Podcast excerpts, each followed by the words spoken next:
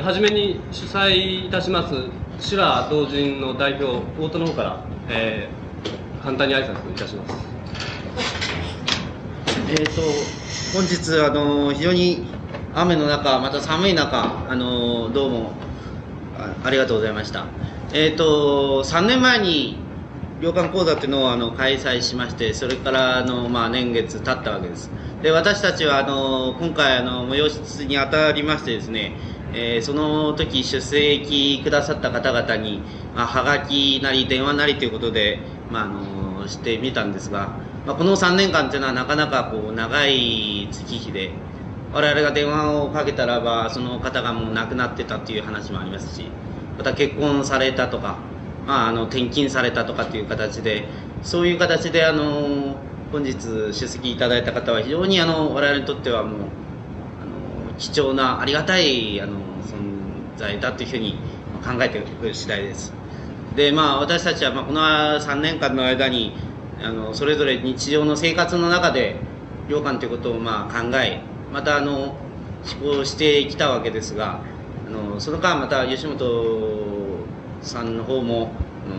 領館の問題をこう突き詰めてそして再び我々の前にあのあのお話ししてくださるという形で、まあ、今日迎えたわけです。まあ、あの吉本さんの紹介はもう今更あの私たちするまでもないんですが私など本を読んでおりますとかなりあのこの時期においてあのきついところに来ていなさるという感じはしてるわけです。まあ、あのこの間出ました「言葉という思想」などを読んでみますと非常にあの吉野さんのその思想というものがこうかなり部分に、まあ、差し掛かってるんではないかなと、まあ、私の判断であれなんですが教職なんですがそういう形の中で良寛を論じてくださるということは本当に我々にとってあの、まあ、貴重なその講演ではないかなというふうにまあ感じてるわけです。そしてあの講演が終わりましたらばまたあのこれはまあ一つの教室だと思いますしちょうどあの四十数名のあの手頃の教室の授業と同じようなことのわけですので皆さん方のあの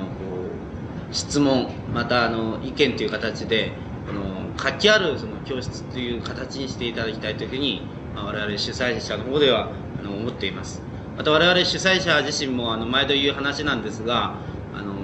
一生徒としてですねあの参加くださった皆さんと同じようにどんどん質問していきますので一つそういう形の中であの活気ある、まあ、会にしていったらいいんじゃないかと思います。一つよろしくお願いします。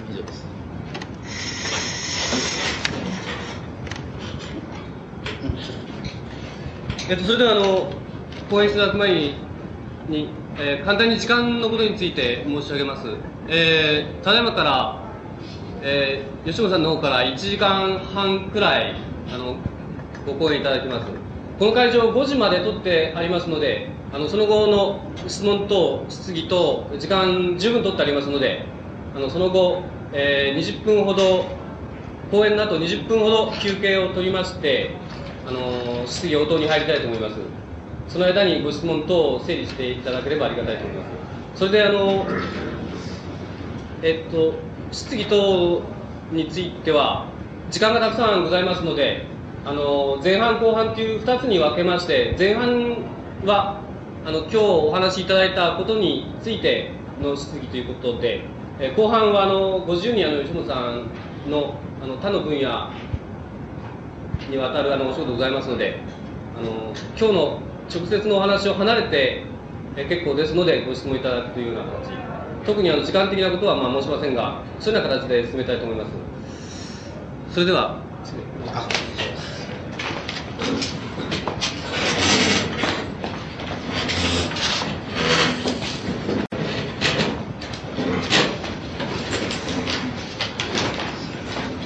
ただいまあの太田さんの方からさっきも言われたんですけどそのこの前来てから3年経ってくるんですけど3年経っているから3年間一生懸命羊羹のことばっかり考えたかってそういうことで別にあるわけじゃないです。ただ要するに、えー、僕は3年間の間考えてきまあ、いろんなことを考えてきましたけど考えてきたそういう何て言いますかその筋道の中でそれじゃあの前お話ししたところから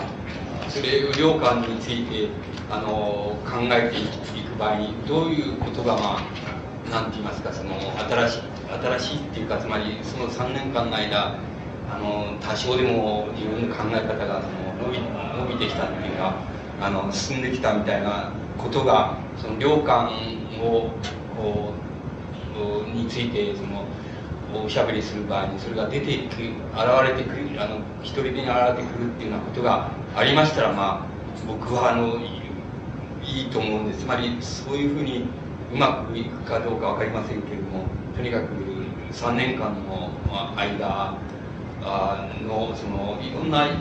あのなんて言いますかその僕自身のいろんいろんなあの分野とか場所でのその考え方を進めてきたことがそれとなく全部ここにぶち込まれているとぶち込むことができたら、まあ、今日の僕のおしゃべりはそのうまくいったっていうことになると思うんですけどもそういうふうにうまくいくかどうか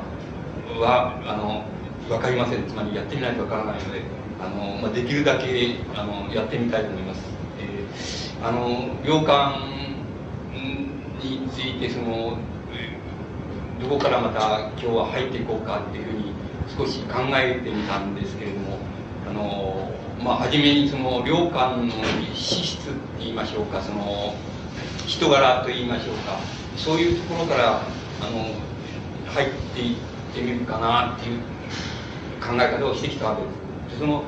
人柄とか資質とかっていうものあの多方面にあるわけですけれどもそうじゃなくてその思想良寛の思想って言いましょうかあの生涯を貫いたその思想っていうものに関わりのあるところでのその良寛の資質とか人柄とかっていうようなものはどういうとこ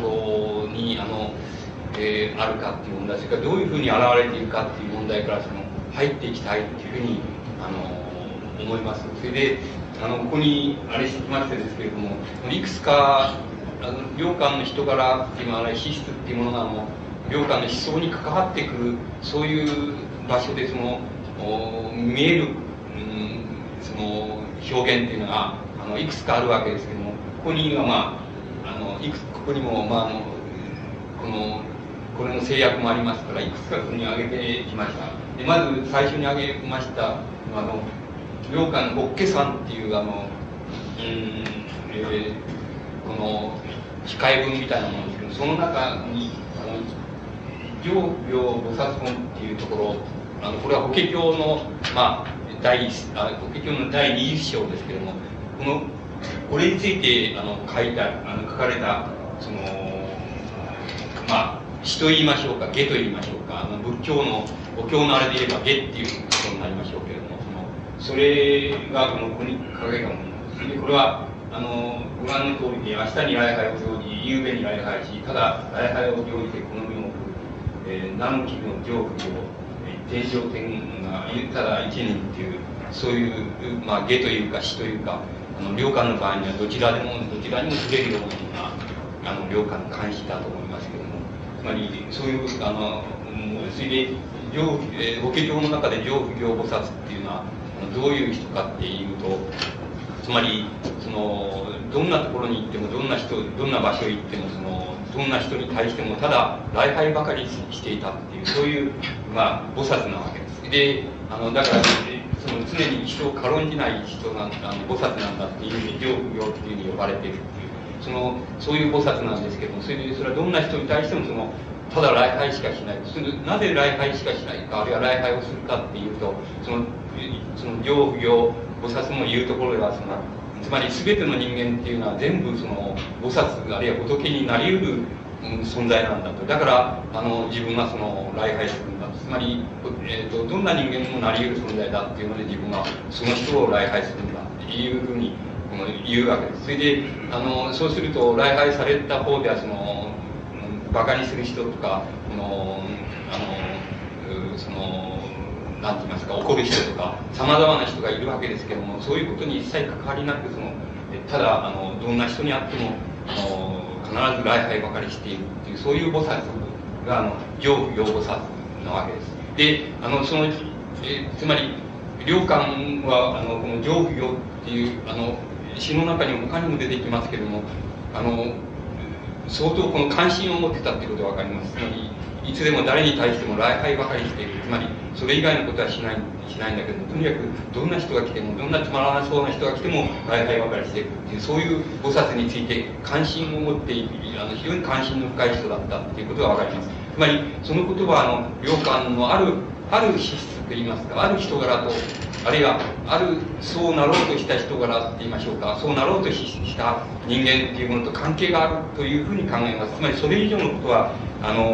なかなか、あの、言っても仕方がないことなんで、あの、それ、それだからそれがイコール、行業っていうのはイコール良感自体だっていうふうには少しも言いたくないので、そうじゃなくて、ただ、非常に関心が深かった、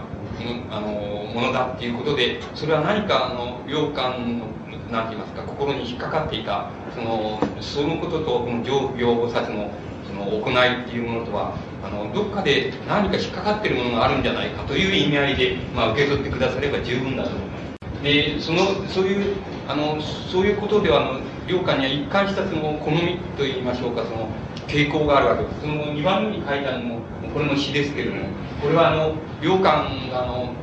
つまりあのまあ、今の岡山県ですけど備中の円通院っていうところで、まあ、あの前奏としての修行を10年ぐらいするわけでしてその印花を受けるわけですけどもつまり一人前のといいますか独立したその前科というか歯科っていいますとしての資格ををあの師匠からもらうわけですけどもその時にその円通寺にあの円通寺のうちで、えー、領官の、えー、直接の師匠っていうのは国仙っていう人ですけどもあのその国仙っていう人のところで座禅を10年間ぐらいやってた時にその円通寺にいてその一切一度もその座禅座禅なんか一度もあのしたりしないしお経も読まないしまたそれによりますとその秋分の一句も言わないっていうそういうただその人のために炊事当番ばっかりしているそのあのお嬢さんがいたっていうことなんです。でお嬢さんそれがあの千慶っていうあのお嬢だった。でその和尚っていうのは本当の本当の何て言いますかこのこれ同者って言ってますけど本当に道を極めたあるいは道を本当に踏んでる人だったんじゃないかって言ってるわけですでその時はそれこれが良寛らしくてまた良寛また詩の優れたところですけどもこれはあのまあの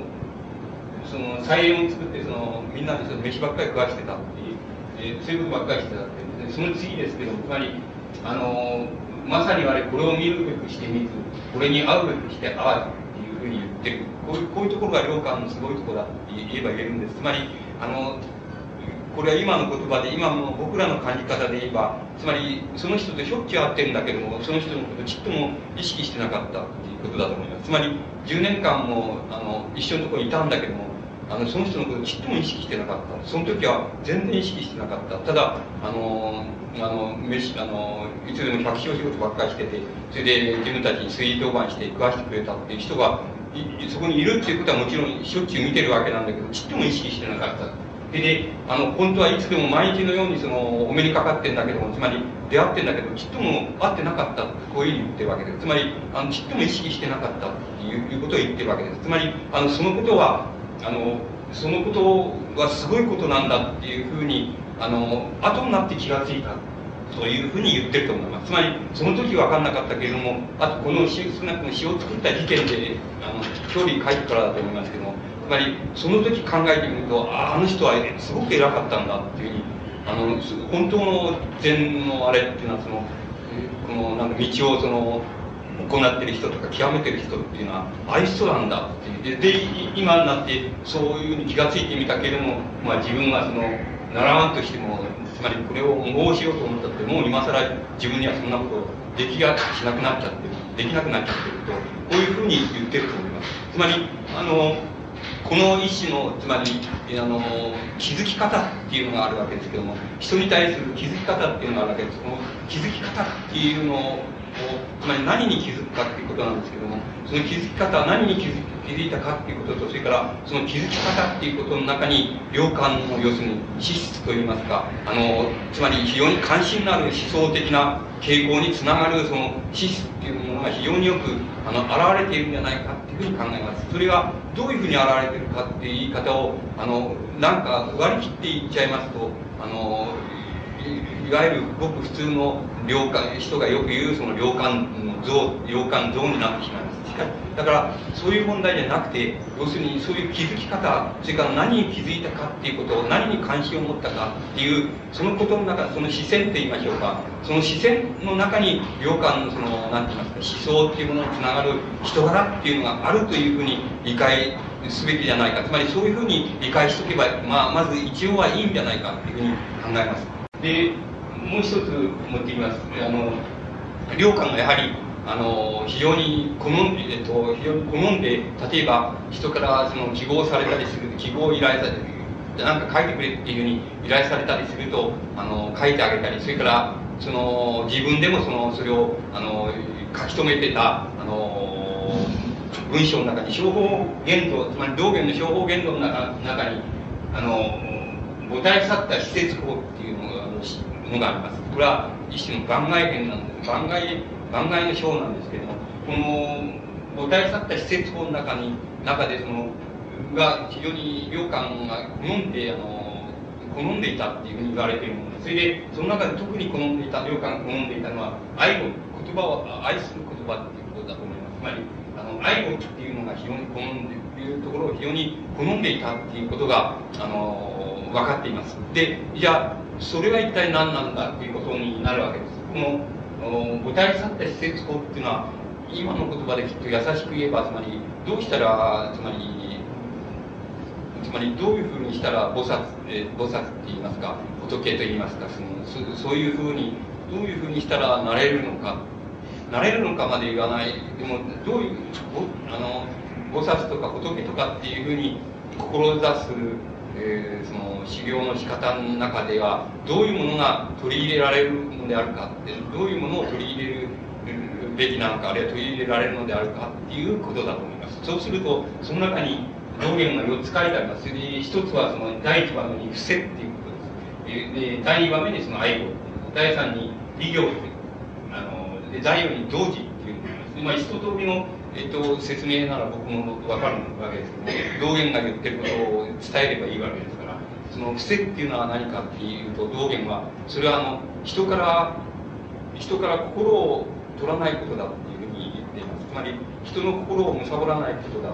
あるいは人の感謝をそのなんか取ろうとしないことなんだそれがあの伏せなんだというふうに言っています。でそれはもっと普遍すると例えばでそのそういう言葉を使っていますけれども木の葉が散るっていうのは風に風に任せればいいのであって木の葉が散ることまであの自分自分の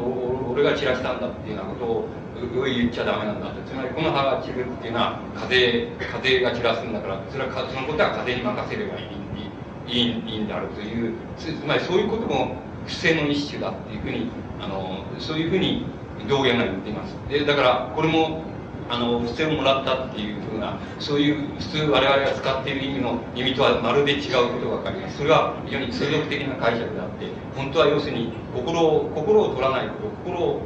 とか心を自分が取っちゃわないこと人の心を取っちゃわないことっていうことが不正なんだとこういうことだと思います。それから愛語っていうのはごく普通普通に言いますとその、えーと、乱暴な言葉とかそのなこの憎しみの言葉とかっていう言葉を言葉あの全然吐かないようにするっていうことだと思います。であのそういう言葉は吐かない。ただ要するに愛愛あの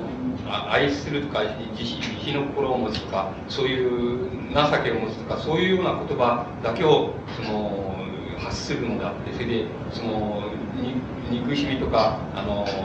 引っかかる言葉とかそういうものを使わないことが愛語なんだ実のこの愛語っていうのがあのなぜか良寛が非常に惹かれ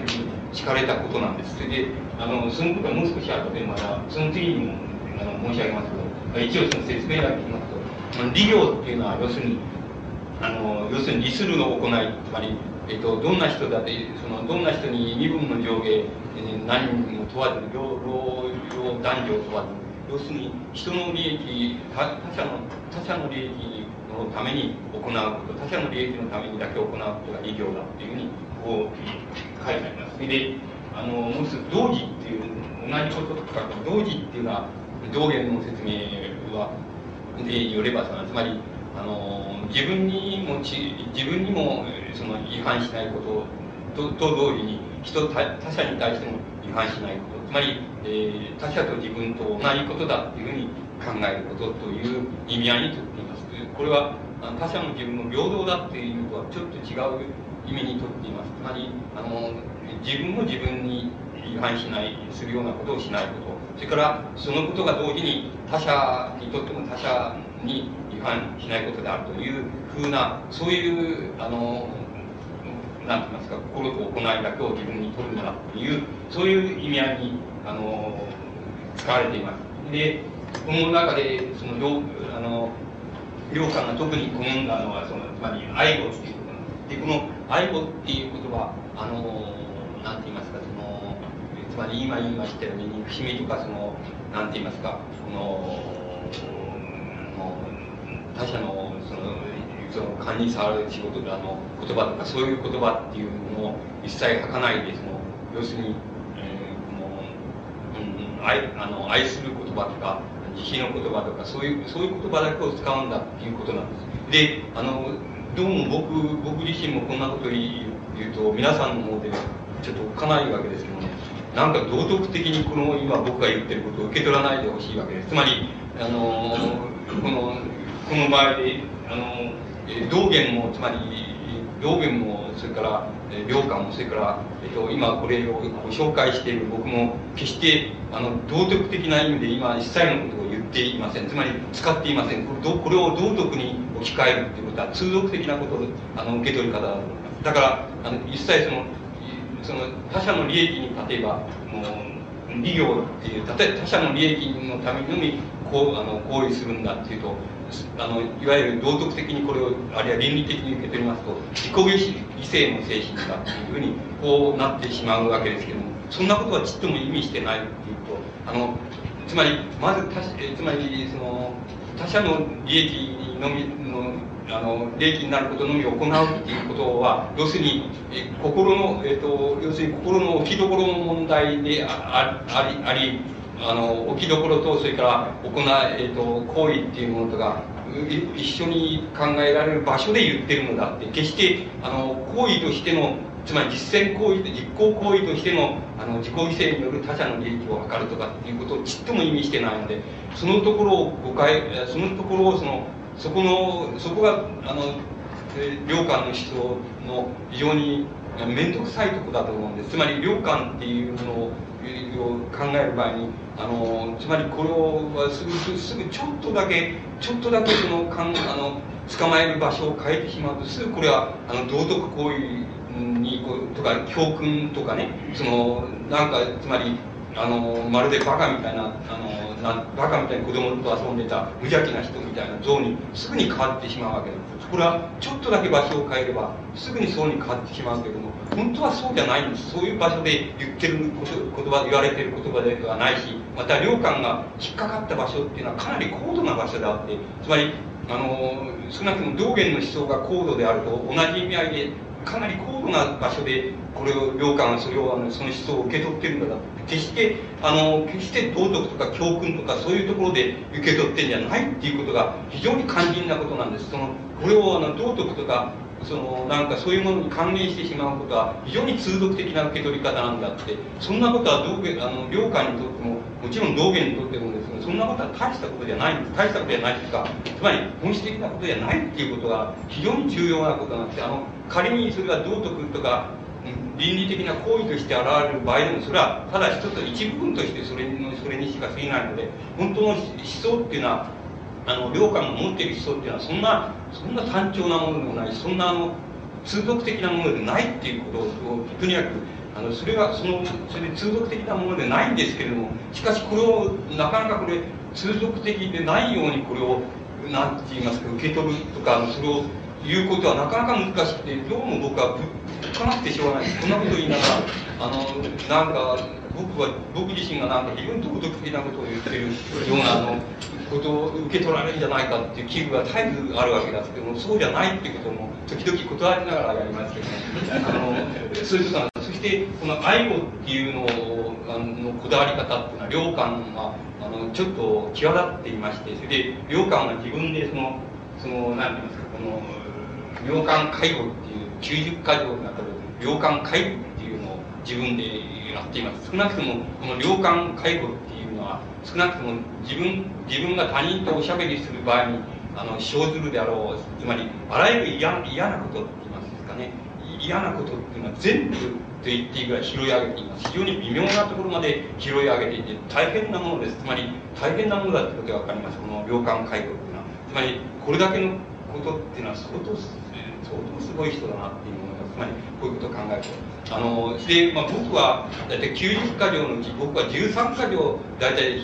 全部引っかかるかもしれないけどその13か条引っかかる引っかかった引っかかりました。つまり俺は13か条これは、ね、嫌なことをやってるなっていうつまり領官からすれば俺は嫌だと思われてることをつまり俺はやってるっていうふうに考えましてそれでまあその書いてましたけどえーと、その子供のとこはまあちょっと別にしてまして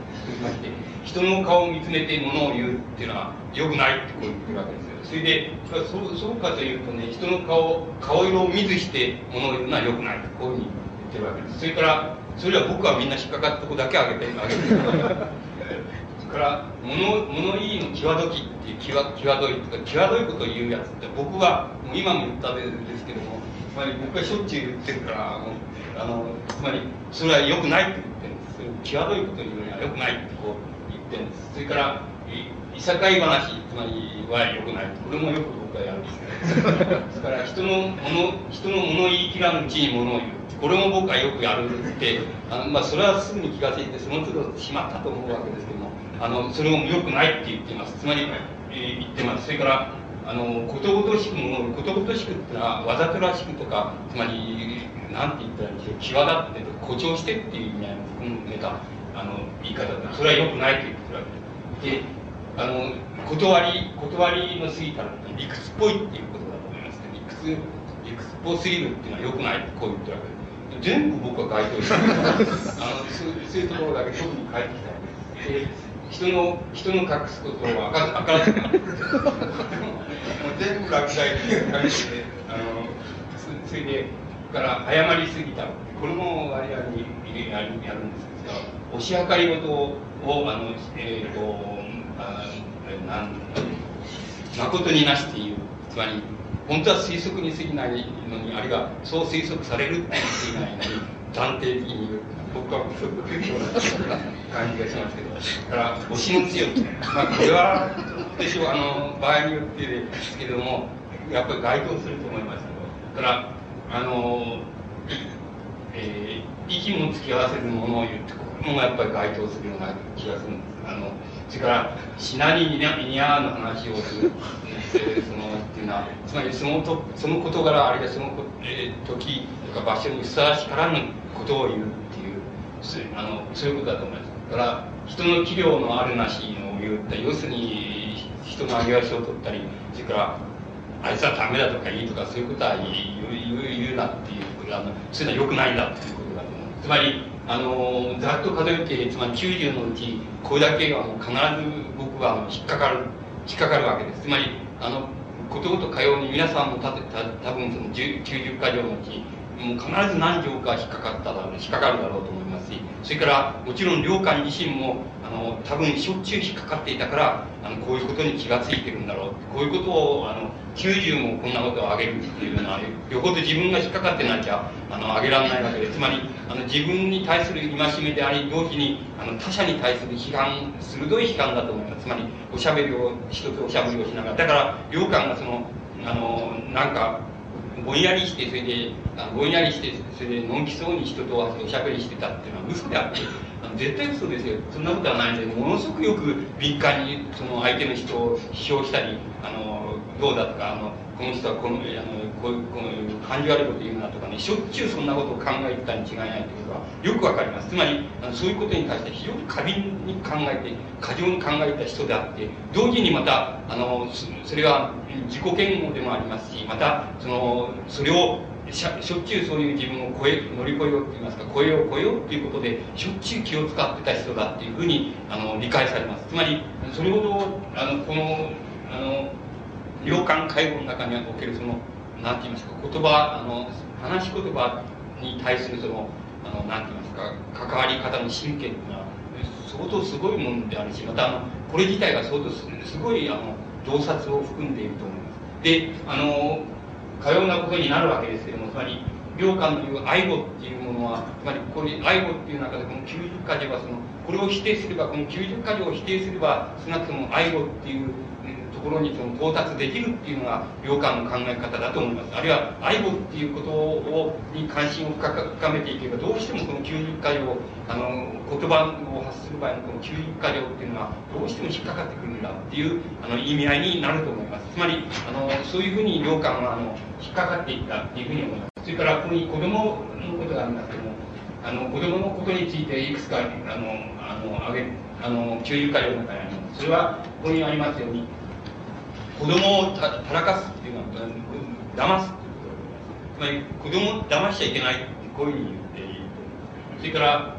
子供に知恵をつけちゃいけないっていうことを言うことだつまり子供に知恵をつけちゃいけないっていうことはつまりあの本来的にその知恵っていうのはさまざまなその何て言いますかさまざまなつまり生活的な体験を経た後にそのそれをあのそれあのそれを経た後にそのことをを返すればその。それはあのあるいは知恵になるかもしれないと。しかし子供がそれを受け取ったらそれはあの嘘になっちゃう。でつまり子供にが受け取ったらあの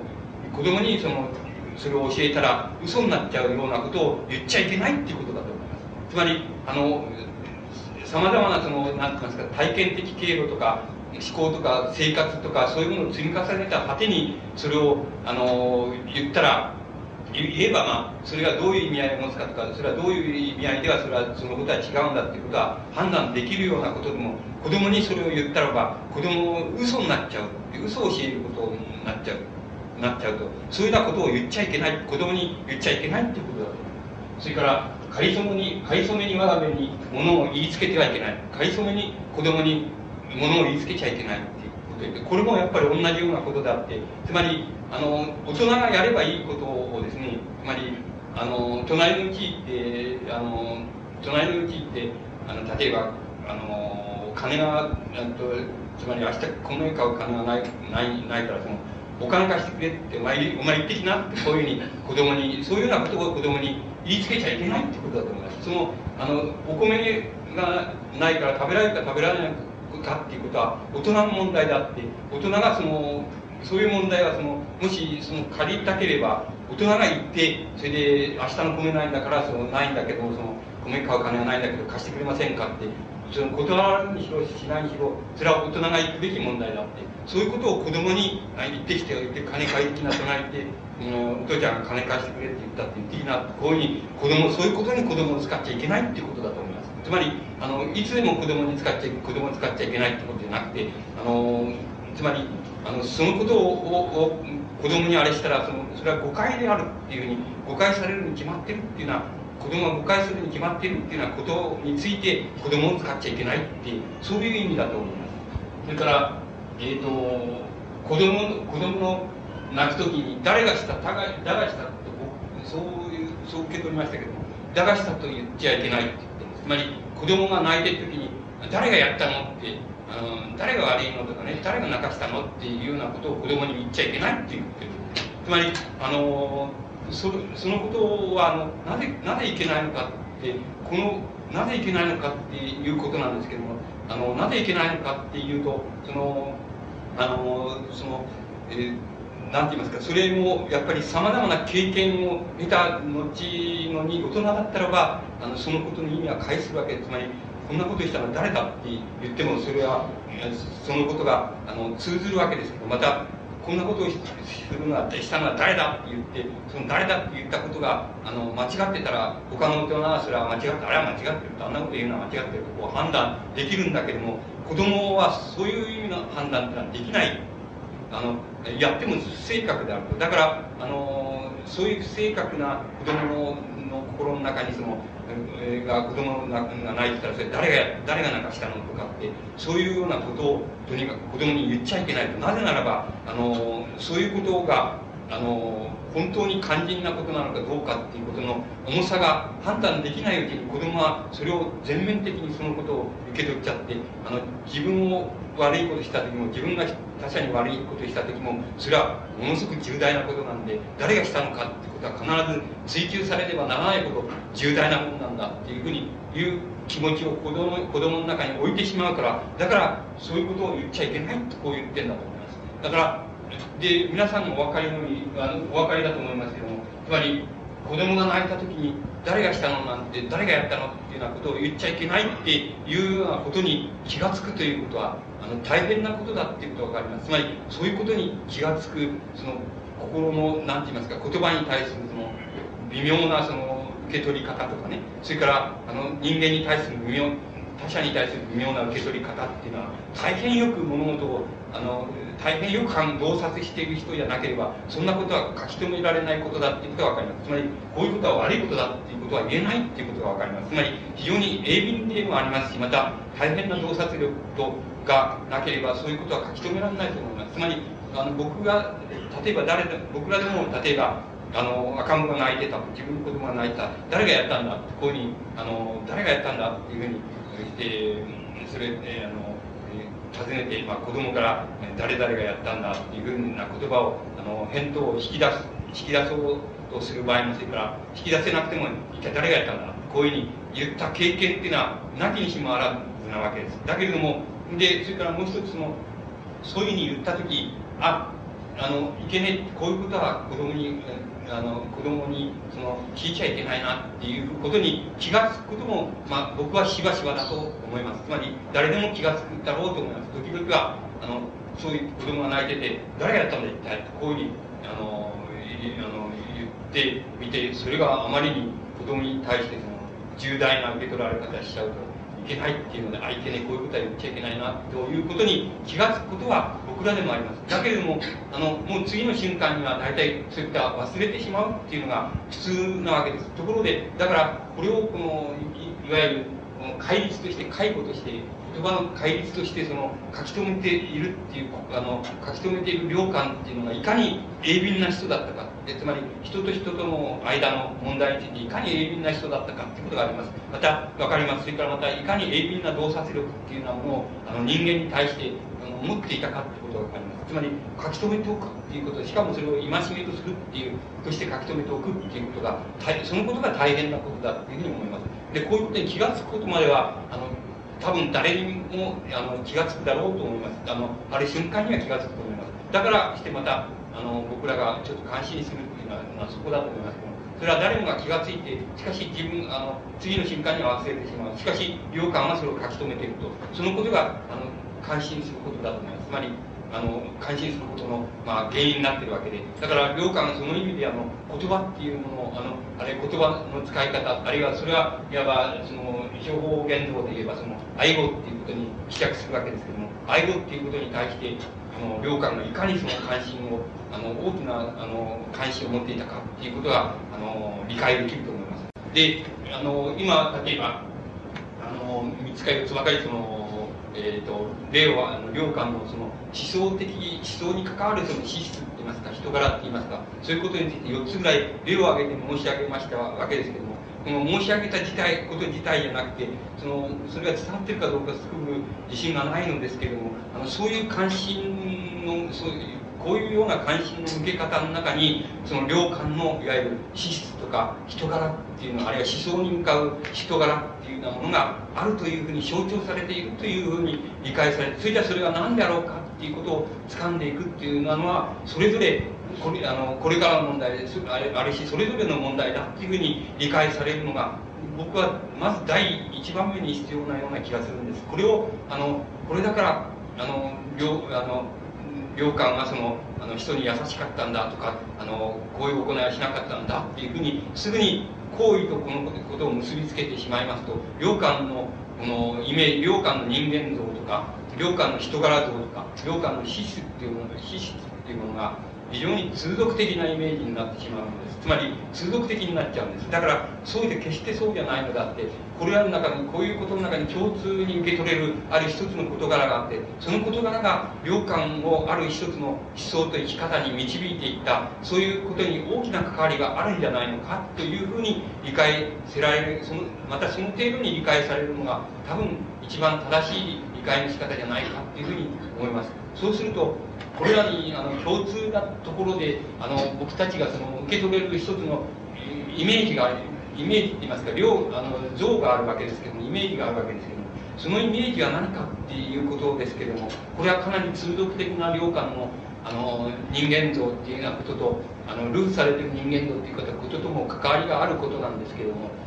あのこもし例えばあのこういうことをこういう領官が関心を持ったことがもしあのもし例えば非常にあのある非常に重要な引っかかるような事柄だとあるいはそういうものを引っかかることがその非常に重要だと考えるここに人柄がもがいたとすると。でその人柄っていうようなものは与えるその何て言いますか与える問題のうち一番大きな問題は何かっていうことなんです。が一番大きな問題は何だろうかっていうことを考えてますそれであの様々にその大きな問題があると思いますけどもあの、まあ、一つだけそのここの場合必要で思想っていうことに領下の思想っていうところに入っていくためにあの一つだけ重要なだと思われることを抜き出してしまいますともし例えばこのような領官が関心を持ったようなことあるいは領官が理想としたようなあの関心の持ち方に例えば心があの入っていったとするとその時に何が起こるんだろうか何が起こるんだろうかっていうのはどういうことが起こるんだろうかっていうことが例えば一番心配になることがありますであのその一番心配になることの中の一つとしてそのこういうふうに例えばあの領官のみなずあのこれを受け取る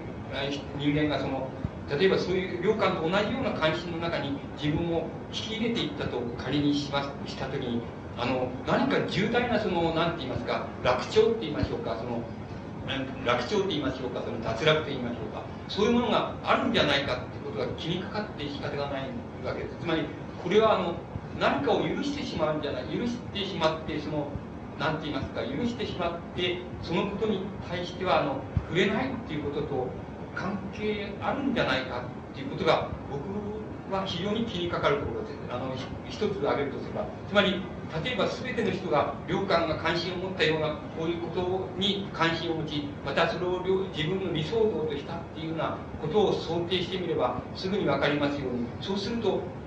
誰かが得をしちゃうんじゃないか。つまり誰かが全然あの関わりのないところで得をしちゃうんじゃないかっていうことが大変気になることです。つまりあの全ての人がこういうこういうことを心がけその自分の理想像としてあの考え心の持ち方を変えていったとしたらばあの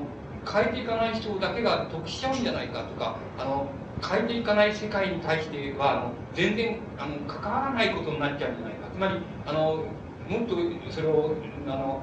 その説明的に言ってしまえばあのどっかで誰かが非常に悪いことをしていたってそういうこととこういうことに関心を持つ持って持つ心の向け方とは関係がないんじゃないかっていうことが一番心配な心配って言いますかあの僕あの一つ気にかかることなわけです。つまりもし良寛のように良寛が理想としたようにあるいは良寛が引っかかっていったようにここに挙げましたような事柄がもし人間のその心の持ち方あるいは位置づけとしてあの大切だというふうになっていったとすればあの全然それと引っかからないところの世界に対してあの世界では全く別のことが通用していたたってそれとは関わらないんじゃないかつまりそれに対してあの別に目を向けるわけでもないしそれがどうなってでも関わらないっていうことになってしまうんじゃないかっていうことがあの非常に気になるところのあの問題の一つです。でその気になるところの問題をあの問題をあのあのこの何て言いますか少しそのこの何て言いますか領官の言葉で言えばその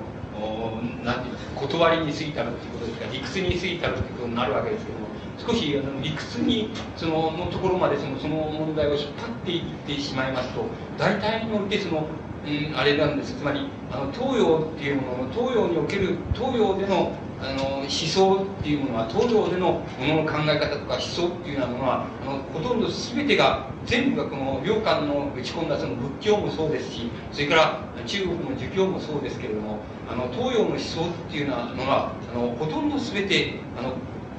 今のような問題をはらんでいます。つまりあの遠くの方であるいは遠くの方であるいは頭の上の方でどんなことがされていてもそのこととはの全然関わりもないところの世界っていうようなものにあの思想っていうようなものがあのその関心の置き方がその深くその突っ込んでいくっていうようなのがあの東洋のにおけるその思想の在り方の一番大きな特徴だっていうことが分かります。だからあの良寛が受け取っているあの自分がその心がけている思想っていうようなものも大きなその理屈の流れの中であの論理の流れの中で言いますと東洋の思想が一般的に持っているあの大きな傾向の一つにあるということが分かります。でもっともう少しこのことはもう現実の問題と関係があるわけで関わりがあるわけであの東洋の社会では東洋の社会ではそのあの何て言いますかそのどのような例えばどのような政治が行われどのようなな事柄が行われているかっていうことと自分のその自分の生き方あるいは生活の思想っていうようなものとはあまり関係がないというふうなあの、えその生き方とか生活とかそういうものとはあんまり関係ないことだっていうあのそういうような考え方っていうのはあの生活思想としてもごく一般的だっていうことが分かります。つまりあの日本でもそうですし中国でもそうですしもちろんインドでもそうですしそれはあのあのオリエントでもそうです。つまりあの今で言えばそのイランとかイラクとかそういうところでもそうなんです。つまりあの例えば上の方であの政治がどうなってるとか誰が政権取って誰が変わったとかそういうことがあってもそういうことはあんまりその自分たちの生活とは関係ないという関わりないことだっていうようなことはあの東洋の社会あるいはオリエントの社会での特徴だっていうことが分かります。でその特徴ある思想の中であの東洋特徴ある東洋の思想っていうようなものがあの出てくる。その中でその大きな思想の流れの中で良寛のこういう考え方良寛がこう関心を持ったそういう考え方の流れっていうようなものがあのそういうものの中に一つあの中の一つとしてその存在するっていうようなことがの分かります。それからあの大体によってそのそういうことだけじゃなくてあの社会的なこの構造がそうなってるってことじゃなくてだけじゃなくてまたそのその何て言いますか政治制度みたいなものもそうなわけなんです。つまり政治制度みたいなものもあのその政治を司っているものがどうであるっていうようなこととあんまり日常そのあんまりそういうことには関心を持たないで普通の人はその日常生活をしているとして大体その上の方でその政治がどういうふうに行われていったっていうことが大体下の方まで届くっていうことはなかなかあの珍しいことであのまあ例えばそのまあ知らない皆さんのとこでしたらその長長岡市なら市でその、えー、減税をしようとかっていう決議がこの行われたで皆さんがちょっとそのどのくらい減税になってるかっていうのをあんまり気をつけて給与を気をつけてみるっていうようなことをしないっていうようなことと同じことであってつまりそれをもっと大きな規模に置き直してみれば非常によく分かることであって上の方で何をこう決めてでいくら減税って決まったってそれで皆さんが給与をもらってきてそれであの家っていくら減税になってるとかってこういうふうに見るっていうことはめったにあのなさらないだろうとそういう関心の向け方っていうのは東洋の特徴だあるいはあの関心の隔たりっていうのは東洋のおけるその制度政治制度っていうようなものの特徴だっていうことが分かります。あの西欧では西欧の社会だったらそうはいかないのであの昨日政府政府がその、えー、いついつからいくら減税を決めたってでもいついつ減税になってるかなってないか徹底的に見るっていうそういうことについてはもういわゆる制度っていうのは上から下までビタッとこうあのこう緊密にこのつながっていまして東洋ではそういうことがないのだってあの上の方で決めたってもあんまりどう決まったって10円安くなったって10円安くなったかどうかっていうのに給料から血まなこになってそれを調べるっていう人はまずあんまりいないんです。だからあのいないってことは分かります。つまりあのそういうことは誰だってそうだと思われたらそうは違うんであってあのヨーロッパではそうではありません。それはそういうことに対して絶対に血眼になってそのあくまでも追求する。で10円安くなってなかったらあくまでも追求するってつまりあの長岡市の市役所で追求するこういうふうに必ずそういうふうになってますだけども東洋では皆さんよほど自分は社会的関心があるとか政治的な関心があるというふうに自分で思っておられる人でも僕もそうですけども自分の給料あの減税が決まったって自分で10円安くなるはずだって言ってそれを確かめてそれでそれ違ってたって俺は区役所に行ってあの抗議してくるってこういうふうにあのやるっていうとこまでやれるようなそういう人あんまりいないはずですつまりどんなに社会的関心が俺はあるという人でも政治的関心があるって人でもそこまでやれる人はめったにないはずでそれはやっぱりそれはその人の問題でもありますけども同時にそれはあの東洋におけるその政治制度の問題でもあるわけです。だからそういう問題っていうのはあの政治制度社会機構それからこのそこで生まれたそのあの思想っていうようなものの大きな特徴だということが分かります。だからまずこれがこれはいいか悪いかっていうこといいか悪いかっていうことを問う前にこれは一つの特徴だというふうに捕まえることがどうしても必要だと思います。つまりこれは東洋における思想の大きな特徴なんだっていうふうに捕まえることが非常に重要だと思います。でこれをあの西洋ヨーロッパの近代近代思想から考えますとこれはけしからん思想だっていうふうにこれを人々をしてそのなんか人々をして眠らせる思想だっていうふうになるわけです。つまり良寛のこういうことに関心を持つっていうのは全くそのつまりこのうかうかするとこれはつまりの人とは調子よく話をするした方がいいぞって言ってることに通俗的に解釈するとそうなっちゃうわけです。つまり人と話するとかあんまり憎まれ口は叩かない方がいいぞとかそのあんまりその変なことはやんない方がいいぞとかあのあんまり当たらず触らぬことを言ってた方がいいぞとか上辺だけのことを言ってあんまりもう際どいことは言わない方がいいぞとかあの全部そのねそれをこれを通俗的に受け取ったらね全部そのね変なそのなんて言いますか通俗的なその倫理道徳になっちゃうわけです。でも決してそうじゃないんですこれかなり高度な思想なんですよ。良寛の思想もかなり高度ですけどもあのこのこと自体がね東洋の思想っていうのは高度な思想なんですよ。だけどあのこれをそのだから高度な思想なんでこれを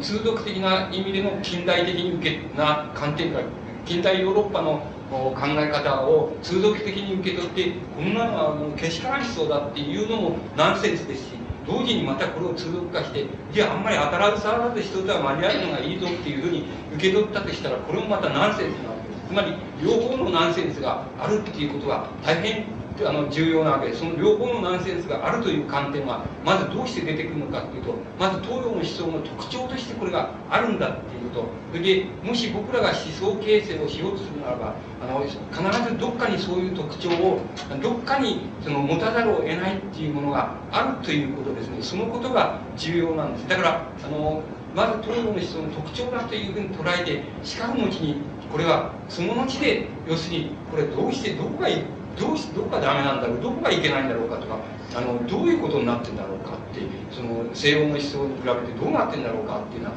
そういうふうなことをあのその後で考えるっていうことがまず大変重要なことのように思われます。つまりあの領感が否定される場合も領感が肯定される場合もいずれもかなりな程度かなりな程度通俗的に否定されたり通俗的に肯定されたりしてるっていうことが非常に重要なことであってところがあの領感の思想っていうのはかなり高度なものであって高度なものであってこの高度な思想をその元まで遡りますと数千年前に前ですけど数千年前にそのアジアがつまり東洋があの世界世界で最も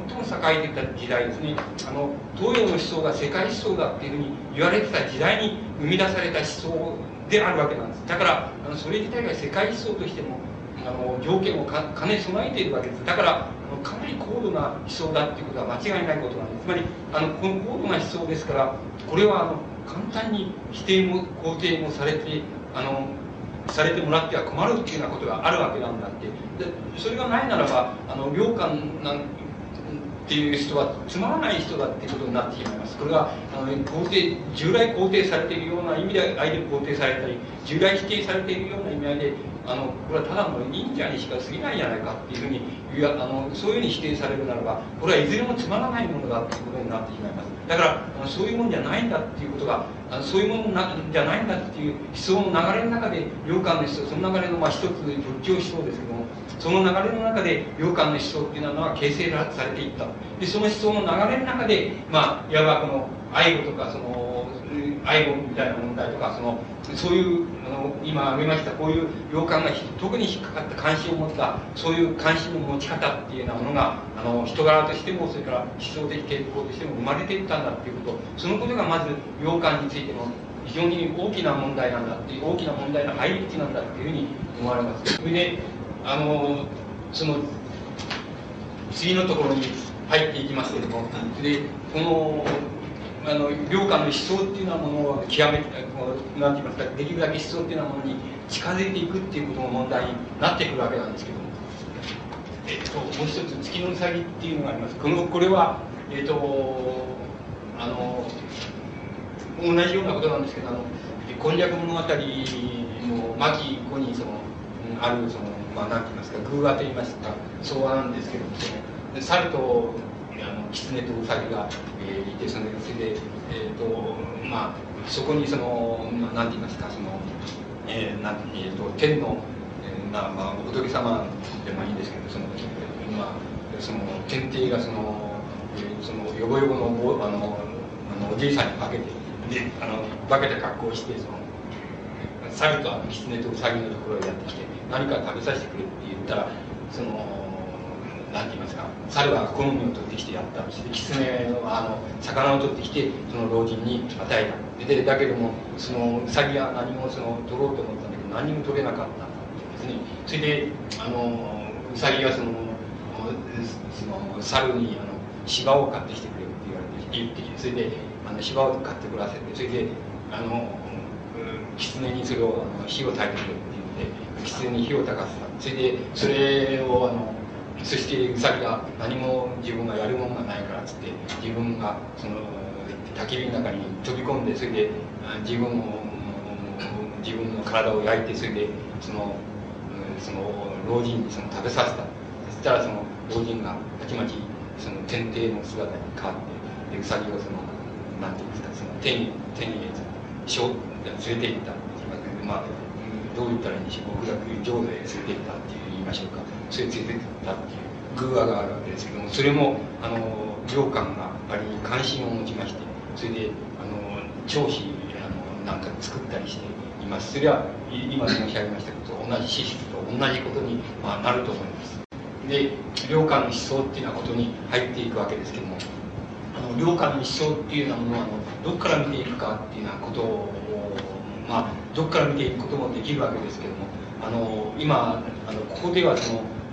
つまり良寛をあの道元のつまり道元の思想からあの道元の思想にこだわってっていう意味ではありませんけども道元の思想を入り口にしてあの良寛の思想を見てみたらどういうことになるかっていうようなところからあの入っていきたいと思います。でそのその根拠の根拠はどういうことかって言いますともちろんあのご存知のように良寛はあのつまり道元の系統のお寺に、えー、あの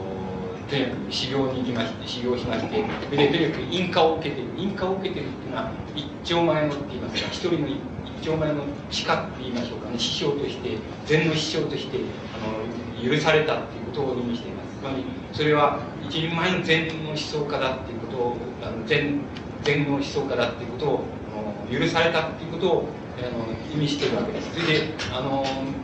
そ良寛が指導したあの禅の系統はあの道元の系統創造創造系統の禅ですからあのそれであの良寛自身もその道元のあの道元についてあの長い詩を書いてあの永平録を読むその長い詩を書いていますし読んで涙を流したっていうあの長い詩を書いていますしまた至る所にはあの道元の影響だろうなっていう小方言動の影響だろうなと思われる言葉遣いも至る所でやっている。ますからいろんな意味合いでそのえー、あの良寛道元の思想からあの取り上げあの思想のフィルターを通してその見ていくまず見ていくっていうようなことにはあの根拠があるあのあるわけです。それからあの道元はそのええーと、ご師匠さん師匠はあの、えー、その備中魂の円通寺っていうお寺の国仙っていうその師匠なんですけども国仙が死んで死んだ後その何て言いますかその他からあの他からっていうのはつまり本山だと思いますけど本山からあの師匠が別の師匠がやってくるわけです。つまりあのあの幻冬即中っていうお坊さんなんですけどそれがあのその玉島の円通に師匠としてやってくるわけです。そうすると道元あの良寛というのはどういうことになるかって言いますと何て言いましょうか。つまり一種の戸玉大名って言いましょうか。戸玉大名みたいな感じになるわけです。つまりあの自分がその国選の後を継いでその円通のあの何て言いますか。あの和尚になるっていうあの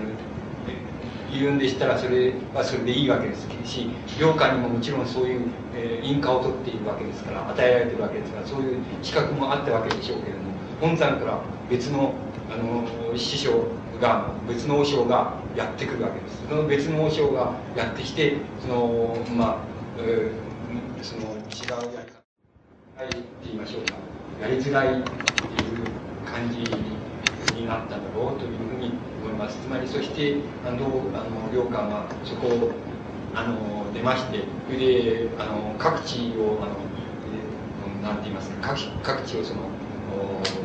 歩きまして歩いて修行してとにかく4年ぐらいかかって郷里へ帰ってきてあの、まあ、郷里で陰性するわけです。すとそのそのきっかけになったのは多分そのそういうあの本山から違うあの系統の坊さんがやってきてその円通上を何て言いますか収めるって言いましょうかそういうことになった時にあのまあ一種の大変なんていうんでしょうね戸様的な感じになってそれであの寺を出たんだろうというふうに思います。であのいずれにせよその、えー、領館をそのあの一人のその禅宗のその系統のその一人の完成された思想家として見ることもまあできるわけです。それであのですからあの道元の思想を通して洋館を見るという方っていうのもまたあのそこから入ってくるっていうこともまた一つの入り方だっていうふうに思いますまた別にそれが全部の入り方でも何でもありませんからあのどうでもいいんですけども、まあ、ここではあの道元の思想から入っていこうっていうふうにあの思いましたそれであの道元の思想特に人が兵法言動ですけども兵法言動の思想っていうのはどういう思想かっていうようなことをその何て言いますかその一口話みたいなふうに言うのは大変その難しいしそれから大変この難しい文章ですからそんなになかなかうまくその理解できるわけではないんですけれどもここではそのいくつかのことをつまり洋館の思想に関係のありそうなことにあの絞ってあのその道元の小方言動に展開されたその思想っていうのはどういうものかっていうのをあの申し上げてそこから入っていきたいっていうふうにでまず一つはそのそれは仏教っていうもののその全般がみんなそのことの関心のために始まったようなものですけどもあの生と死っていうようなもの生死っていうようなものを道元がどうか小方言動で展開しているかっていうことをから申し上げますとあの小方言動の生死に関するあの生と死に対するその考え方の特徴っていうのは、まあ、生と死っては今の言葉で言えば全然関係ないんだっていうあの、うん、あの考え方つまりあの人間っていうのはあの生きてる間は生きてしかいないんだって生きてる間は死んでいないんだっていうことだと思います。生きてる間は死んでいないんだ。だから死んでることなんで死んだらどうなるかとか死んだらどういう気持ちがするかとかそんなことは分かるわけがない。つまり人間は生きてるうちは間は生きてる生きてるんだって。今度は死んだら死んでるんであって。だからあの生と死っていうのは生が終わって死ぬんで死に移り変わるんだとかあの死がまたあの移り変わって輪廻して生にななるんだってそういうことなんかそういうことはないんだっていう考え方が非常に特徴的ですつまりあの生は生としてあの生きられる生きられるのであってそれだからそれは死とは断絶してい。るそれから死は死として死なれるのであってそれは生とは関係ない。で人間っていうのは生きてる間は生き生しか体験できない。それから死んだら死しか体験できないだからあのそのなんかそこで何かが関わりがあるとか生と死が関わりがあるとか生から死に移り変わるというような考え方っていうのはそんなことはありえないんだそんなことはないんだっていうことあのないんだっていうのが非常に根本的な考え方です。ですからあのその仏教的な考え根本にその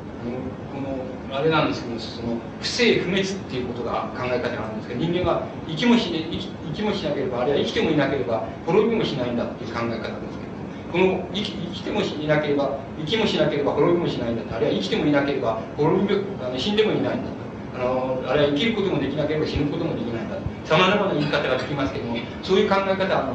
仏教の根本的なあの思想なんですけどもその思想に対する解釈の仕方っていうのはもう今の言い方で言いますととにかく生きてるあの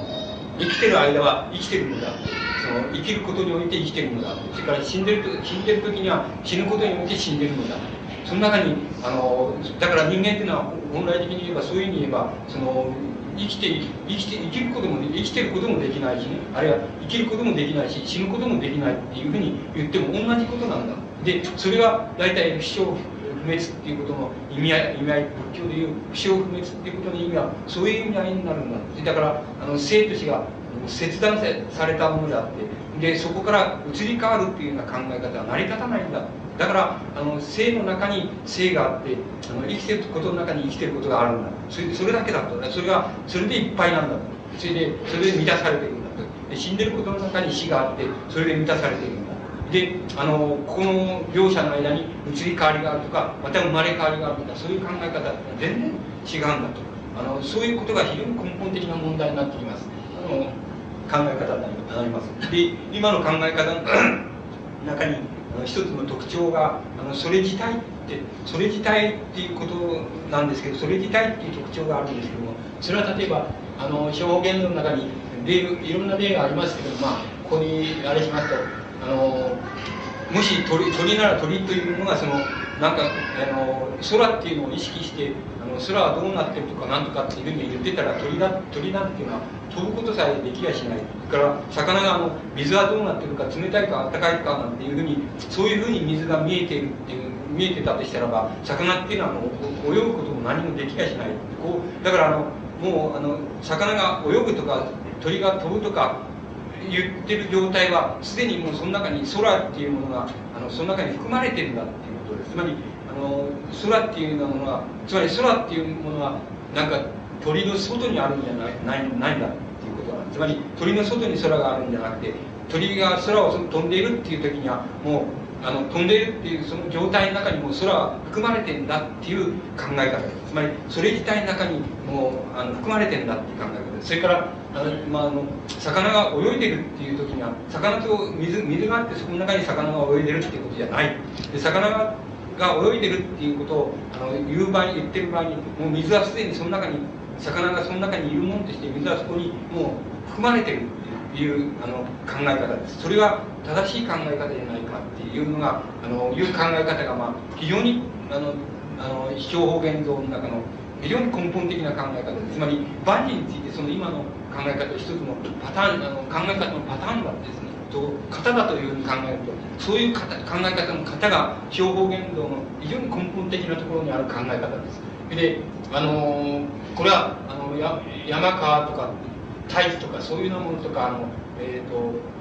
火や月やその星そういうようなものもそうなんだっていうこと。そういうものはあのそういうものはあのつまりどういうものなんだっていうふうに考えたらあのそのそれはあのもう天地とか山川とかっていうのは本当には分かんないんだってでもしそうじゃなくてもうあの天山川とか天地とかそういうものはあのどういうふうにあるんだっていうふうに考えた時に心っていうのはその考えた考えるその心あるいは感じるその心っていうのはものはもうその中に山川とか大気その自体の中にそのことの中に含まれてんだっていう考え方です。だからあのそういう意味で心というものとその大気とかあの、えお月さんあの日や月とかそういうものとあのつまり自然天然自然ですけどもそういうものとあの別だっていうふうに考えてはだダメなんだそれでもそれを考えた時にはもう心がその中に入あのあるんだし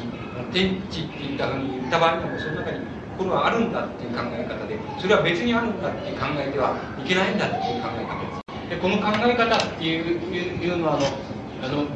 もう少し推し進めますと今の考え方のその型なんですけど型をもう少し推し進めていきますとあのこの禅総道禅におけるつまり道元の思想におけるその禅禅の思想におけるその何て言いますかあのつまり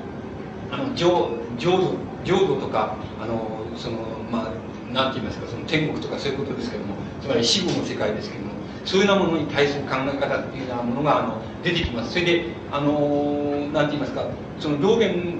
流のつまり道元流の禅の考え方にあの考え方からするとそのつまりあの浄土浄土っていうのは例えばその死んだ人間が死んだ後にそのどっかに天国みたいなのがあってそこへ行くとかあのそこへ行くために修行するとかそんなことじゃ全然ないっていうことがないっていう言い方をしています。つまりあの自分がすでにあのなんか修練する修行するとか座禅をするっていうそのそういうふうにしていること自体がそれがもうそれが浄土だっていう言い方をしていますつまりしてること自体が浄土なんだって。であのそれをもっと徹底化しますとつまりあの仏教っていうのはあの仏道って言っていますけど仏教っていうのはどういうものかって言ったらあのそれは仏教っていうのはあの人間が悟るために悟りをするためにその修行するっていうのは仏教じゃない。あるいは悟るのを目的とするのが仏教っていうのは全然ないんだっていうことを言ってるわけですそんなことはないんだってただ何かっていうとつまり自分が修行してるっていうその姿とかあるいはあの山山や川やそれから谷の水音を聞いてるっていうそういうふうにそういうことをしてるっていうそのこと自体がそういうそのこと自体によってそれがそれが仏っていうことなんだっていうふうに言ってるわけです。つまり仏っていう、えー、仏っていうとかあのなんかっていうのはあの外にあるんじゃないと悟るためにその修行するとかそれからあの仏様になるために自分が修行してこういう観難心して修行するとかそれは全然嘘だっていうで要するに修行するっていうそのことあるいはその姿勢っていうこと自体が仏なんだってあのそ仏であってまたそれが浄土であってそれが迷いであるならばその迷いが浄土であってそれからそれが悟りであるなら悟りが浄土であって決してあの何かする何々の目的のために自分が修行するあるいは仏になるために修行するとか菩薩になるために修行するとかあのそうあの悟りを開くために修行するとか全然嘘だ。そんなことは全然嘘なんだ。そそういう理解の仕方はダメなんだ。それで要するにただ要するに修行するっていうことあるいはこの道元伝で言えばその座禅ですけども座禅するっていうこと自体が仏の行いなんだっていう。つまり悟りとか悟りを開くためために仏道を修行するっていうような考え方っていうのまだダメなんだって言ってるわけなんですつまりあの何々のために何々せんっていう考え方っていうのはダメなんだ。それからまた仏みたいなものがあるいは悟りっていうようなものがどっか他のところにあってそれで自分がそこへ行く到達するんだみたいな考え方っていうのは全然ダメなんだっていうそれはまだダメなんだって要するにあの修行すること自体っていうことの中にあるいは座禅するっていうこと自体っていうことの中にあるいはあの山奥へ入ってその谷の水音を聞くとかあの聞いた、え聞いてあのしかも客観もなくなってしまうそういう状態を実現すること自体そのことが仏の行いなんだって言ってるわけです。あるいはそのことが仏なんだそういう考え方それなんだそれ以外に仏なんかとか悟りなんてなものはないんだっていう考え方です。でこの非常にその考え方はあの、えっと、特徴的な考え方だと思います。だからあのこれはこれは例えばあの例えば浄土宗浄土系統のあの浄土系統の思想家で道元と同時代の思想家で親鸞という思想家がいますけども親鸞やっぱり仏教徒ですからあのこの死生不滅とかっていうようなことに対してねあの仏教でいう死生不滅人が生きもしなければ死にもしないってことに対して独特の解釈をしています。それから浄土っていうのに対しても独特の解釈をしています。それはもう道元とは違います。それであの親鸞の解釈の仕方っていうのはつまり人間っていうのはそのあの親鸞の解釈の仕方っていうのも仏教にの根本的な考え方に対する親鸞の考え方なんですけどそれはあの特徴はつまり人間っていうのはあの具体的に要するにあの生きているとか死んでるとかっていうことつまり具体的にその人がその人であるっていうようなところには人間の本質はないんだっていう考え方を最終的には肯定しています。つまり人間っていうのはその、まあ、現在のことは言い方ですが人間っていうのは現にあるところのものではないっていう考え方です。つまり現に存在しているところのものっていうのはものじゃないんだつまりあの僕が私が私っていうことはあのここにこういうふうにいるところが私の本質だっていうふうに考えたら全然違うんだって。この現にある現に存在するところのものあるいは現にしか存在できないところのものっていうのは全部仮の仮の姿なんだって。つまり本質的なものじゃないんだって。本質的な人間っていうのはそれらそれらにこう全部貫徹している貫いてる何かだってね。その何かであって少なくとも現れている限りの人間ってある場所ある時にある瞬間にこういうふうに彼はこうしてたとかそういう場所にいるところのその人間っていうのは全然人間の本質じゃないんだっていう考え方を親鸞なんかは取っています。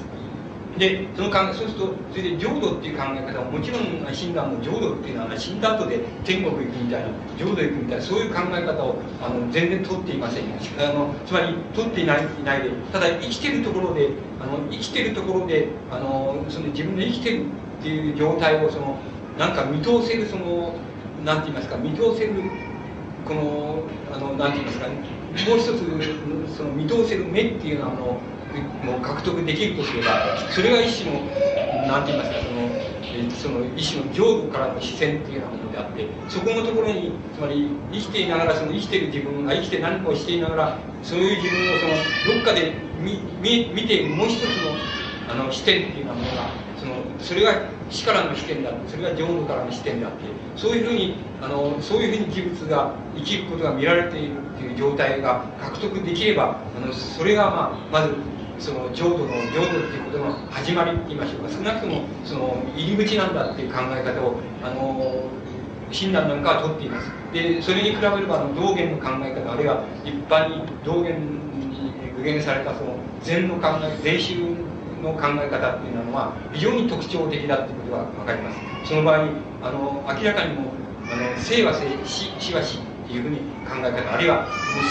生はただ生だけで満たされてるんだ。そこに死が死が入り込むとかそれからあの生から死に移り変わるとかそんなことは全然ありえないんだと。生は生が生でもっていっ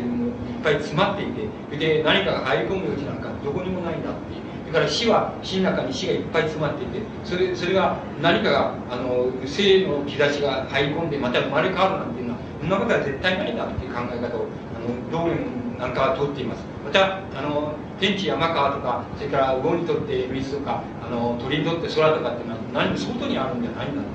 あのなってその内側につまりあのもう鳥鳥が空を飛んでるっていうようなそういう状態があるとすればその中にも空が必然的にその中に含まれちゃってあるんだってあのそういう考え方であると思いますつまりそういう考え方をと取る状態取った状態をあの状態をあの作り上げること実現することそれが要するにあの仏っていうことだ。つまりそれがそれを道元は行物って行う仏っていう言葉を使ってますけど行物っていうことが根本的な考え方だそういう姿になったところを具現することそのことが仏なんだって言ってるわ行っているところの仏だってでそれ以外になんか仏があるみたいな考え全然嘘だしそれ以外に悟りがあるんだとかそれ以外に悟りを開くためにこういうふうに修行してんだ全然嘘だって違うんだっていうことをあの言っています。でそれがあのこの道元に具現されたその禅宗の考え方つまり仏教の中での一つの考え方ですけどもそれの非常に大きな特徴だと思います。そうするとこの特徴っていうようなものはまたこれもう一つまたあの別の消費者の目っていうようなことが必要だと思います。つまりなぜこういうことが必要かっていうと先ほどと同じでもしこれこれだけだったらばつまりこれだけであのなんて言いますかここから道元の思想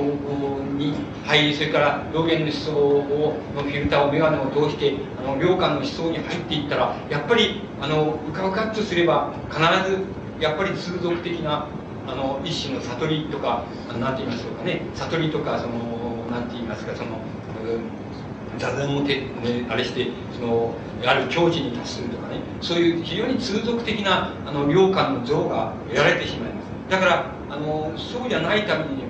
この禅宗道元に具現されたその禅種のそういう考え方生死の考え方あるいは浄土の考え方ね。それから行物っていう考え方それはあの何を意味するのかっていうことをのもうちょっともう少しその何て言いますかこの断りに過ぎたりつまり理屈に過ぎたところからもう一つもう一度ちょっとやっておく必要があるように思うんです。そのことが重要なようなに思うんです。でそれどういうふうにやったらいいかっていうことを考えてみますとつまりあの禅の思想もその、まあ、浄土教の思想もそうですけれどもそれはそれらは大大乗教教と言われ大乗仏教というふうに言われています。で大乗仏教っていうふうに言われているものの特徴はこの何かっていうことなんですけどもこれは8世紀のつまりその数千年前にその仏教の思想が生まれた時の思想っていうようなものはどういう考え方をとっていたかっていうことを見ればあの非常にいいわけでそれは根本的にそのさまざまな言い方があり得るでしょうけれどもそれはあの何て言いますかそのやっぱり生きてる状態あのこうだと思います。人間は生きた後であの生きた後でっていうか死んだ後でもいいんですけど死んだ後でどうなるかっていうことの問題が根本にあるわけです。これはあの、えー、つまり、えーと、このヨガの思想にもありますしから原始仏教の思想にもあるわけです。けど生きた後であの生きた後であるいは死んだ後で人間というのはどうなるか。で死んだ後では要するに浄土へ浄土浄土の世界へ行くんだと。でところが生きてる時に立ちの悪いことをした人は、まあ、その途中で地獄の世界に行っちゃうんだ。こういうふうなことが要するにことことから仏教っていうのが始まるわけなんです。であのその始まりっていうようなものは始まりにおけるその仏教の思想っていうようなものは単に仏教の思想の特徴じゃなくてあの今で言いますとこのオーストリアからその何て言いますかその、えー、このポリネシアとかミクロネシアとかそのインドとかそのまあこっちのアラスカとかそこら辺一帯にずっとその分布しているところのその思想ですけれどもね。つまりあの人間生まれ変わっ死んだらどうなるかって要するに死んだら霊魂になって霊になってその出てってそれで割合に霊になって出てってどっか祖先の集まるあの村外れのなんか山とかあのなんかそういうところがあってそこのところで霊魂が集まっていくそれからあるいはオセアニアでしたらその海が海海の向こうに島があってその島のところに人間が死んだら霊が行くんだと。でそこがそこに霊が集まって生活してて霊魂としての生活をしててそれであの今度は誰かの部落の女の人がそのいると女の人が例えば水浴とかなんか、まあ、海岸で水浴してたとかね。そういうしてるとそこのところに霊が漂ってきたたまたま、ね、霊がそのその女の人にくっついてでその女の人はその気持ちが悪か悪くなったりしてそれでそのあの馬赤ん坊を産むんだそしてそのそれは要するに向こうからの霊のその生まれ変わりなんだ。こうで生まれ変わった誰それの霊の生まれ変わりなんだっていうのが、まあ、つまりあの大体そのオセアニアからそのポリネシアとかそういうインドネシアとかその東インドとか西洋とかこのずっとこっちの何て言いますかこのアラスカの方までこう分布してたそういうあの思想ですけども考え方ですけどもその考え方の、まあ、何て言いますか一つのあり方としてやっぱり原始仏教の思想とかヨーガの思想もそうですけどねそういうものが始まったわけなんですだからの死後において死ぬとその霊魂がどうなるか。それは死後の世界をさまようんだと死後の世界にはそのいいあのいいことを現世でいいことをしていた人は死後の世界でもあのいいいい目に遭うんだと。それはあの一種のその美麗な美しく光り輝く御殿があったりその何とも言えない声を声で鳴くその鳥がいたりね飛んでたり何とも言えない香りがしたりそれからあのそういうところで美味しいものあの何とも言えない美味しいものが食べられたりそういうあの世界があるんだそれであのまたそれもあるしそれからあんまり現世で悪いことした人はそのあんまり途中で地獄みたいなねそういうところをたたくさん体験して、えー、あれしちゃう。それで生まれ変われないでいつまでもそこにいるやつもいるしそれから生まれ変わってまた誰か今度はもう少しあのいいいいなんていい人いい目に遭ってる人のところへこう生まれ変わるやつもいる、えー、こともある。それから悪いことしたやつは人間じゃなくて犬になって生まれ変わるやつもいるんだっていうのはあのそういう考え方っていうのがまず根底にあるわけです。でその根底その根本にあるのはやっぱりあの一種の何て言いますかそのあのつまり何て言いますかね今で今の言い方でしますと一種の何て言いますかその心理体験なんですけどもつまりあの割合にあの人間が、えっと、つまりあのその通りで今でも言うわけですけどもつまりあの死にそうになった死にそう死にそうになってつまり瀕死の状態になってそれであの息も切っちゃったんだけどもそれからだけどもなんかあのなんとかして生まれ変わっちゃった生き返っちゃったっていう体験をした人があのいる今でもいますけれどもそういう人はあのそういうどうだったっていうと例えばあのいやなんだか知らないけどとにかくえー、例そのなんかそのなんていうんですか光があるところをそのスーッと通っていくような気がしてそれでそしてそしたら向こうにあの橋があって橋の向こうになんかあの綺麗な女の人が手招きしてたんだってでだから行こうと思ってあの渡ろうと思ったんだけどそのなんとなくその呼び返される気持ちがしたんで帰ってきたらそしたら意識がこう冷めてたんだとかその気が付いてたんだっていうそういう体験があるでしょう。つまり一種の瀕死の体験なんですけどその体験は体験をつまりその何千年前の人っていうのは要するに死後の世界というふうに考えたわけなんです。つまり死んだ後にそういう世界に行くと考えたわけです。それでそのことを要するに宗教つまり仏教もそうですけども原始仏教もそうですけどもそのことを精密にね一つは精密に組織したわけです。つまりあのその時にそういうふうな瀕死の状態で体験するその意識の体験っていうようなものを非常にあの大きく組織したわけです。つまりあのそれは極楽の第一段階があってとかねその地獄にもいくつか種類があってとかそういうふうにさまざまなそういうその体験の意識の体験をあの要するに組織したわけです。それからもう一つはあの修練によってつまり自分のつまり意識状態を非常に瀕死の時の状態と同じようにつまり減衰状態に持っていく修練をしたわけ。作り出したわけであの体で修練を作り出した。んですでその修練をやりますとそうするとあの修練を積んだ人はその修行を積んだ人はそのこういうふうに座禅みたいにそこういうふうにしてるとそうしてってそのある状態にその自分を持っていくとそういう体験ができるわけです。自分で。で自分で作れるわけなんです。それが要するにいわゆる密教なあの、まあ、日本でおなじみの宗教で言えば密教なら密教におけるその曼荼羅の世界っていうのはそういうようなものを非常に高度に組織したんですそういうあのそれで組織と同時にそれをそういうことがあの意識的にできるっていう修行を作り出したわけですそれが仏教っていうものの原始仏教の始まりなわけなんです。でだからあの仏教の思想っていうのはつまりそういう意味合いで言ったらその今考えたら要するにペテンがたくさんあるわけですよつまりペテンがあるし未開もつまり迷信があるしいその中に含まれているわけなんです。ところであのそれは当時においてはペテンでもあの迷信でもなくてそういうふうに本当にそういうふうに信じられていたしまた修行を積んだ人はそういう世界を自由にある状態にあの姿勢になってある修練をするとそういう状態に自由に行ける人が要するに修行を積んだ人っていうふうになったわけなんです。つまりそれはあの仏教なら仏教の思想の始まりであるわけなんです。でその始まりのそういうものはあの今からその始まりの思想っていうのを考えればさまざまな迷信がたくさん含まれてるし本当はインチキなわけですよ。つまりそんなような意識状態がその減衰状態になればその誰だって今僕らだってその間が良ければあの病気でそのあるいは交通事故で気を失ってでまたあの息吹き返したっていう場合にその「お前どうだった?」って言ったら「いやなんだか知らないけどそのなんかどっかそのどっか飛んでるような気がしたんだ」とかって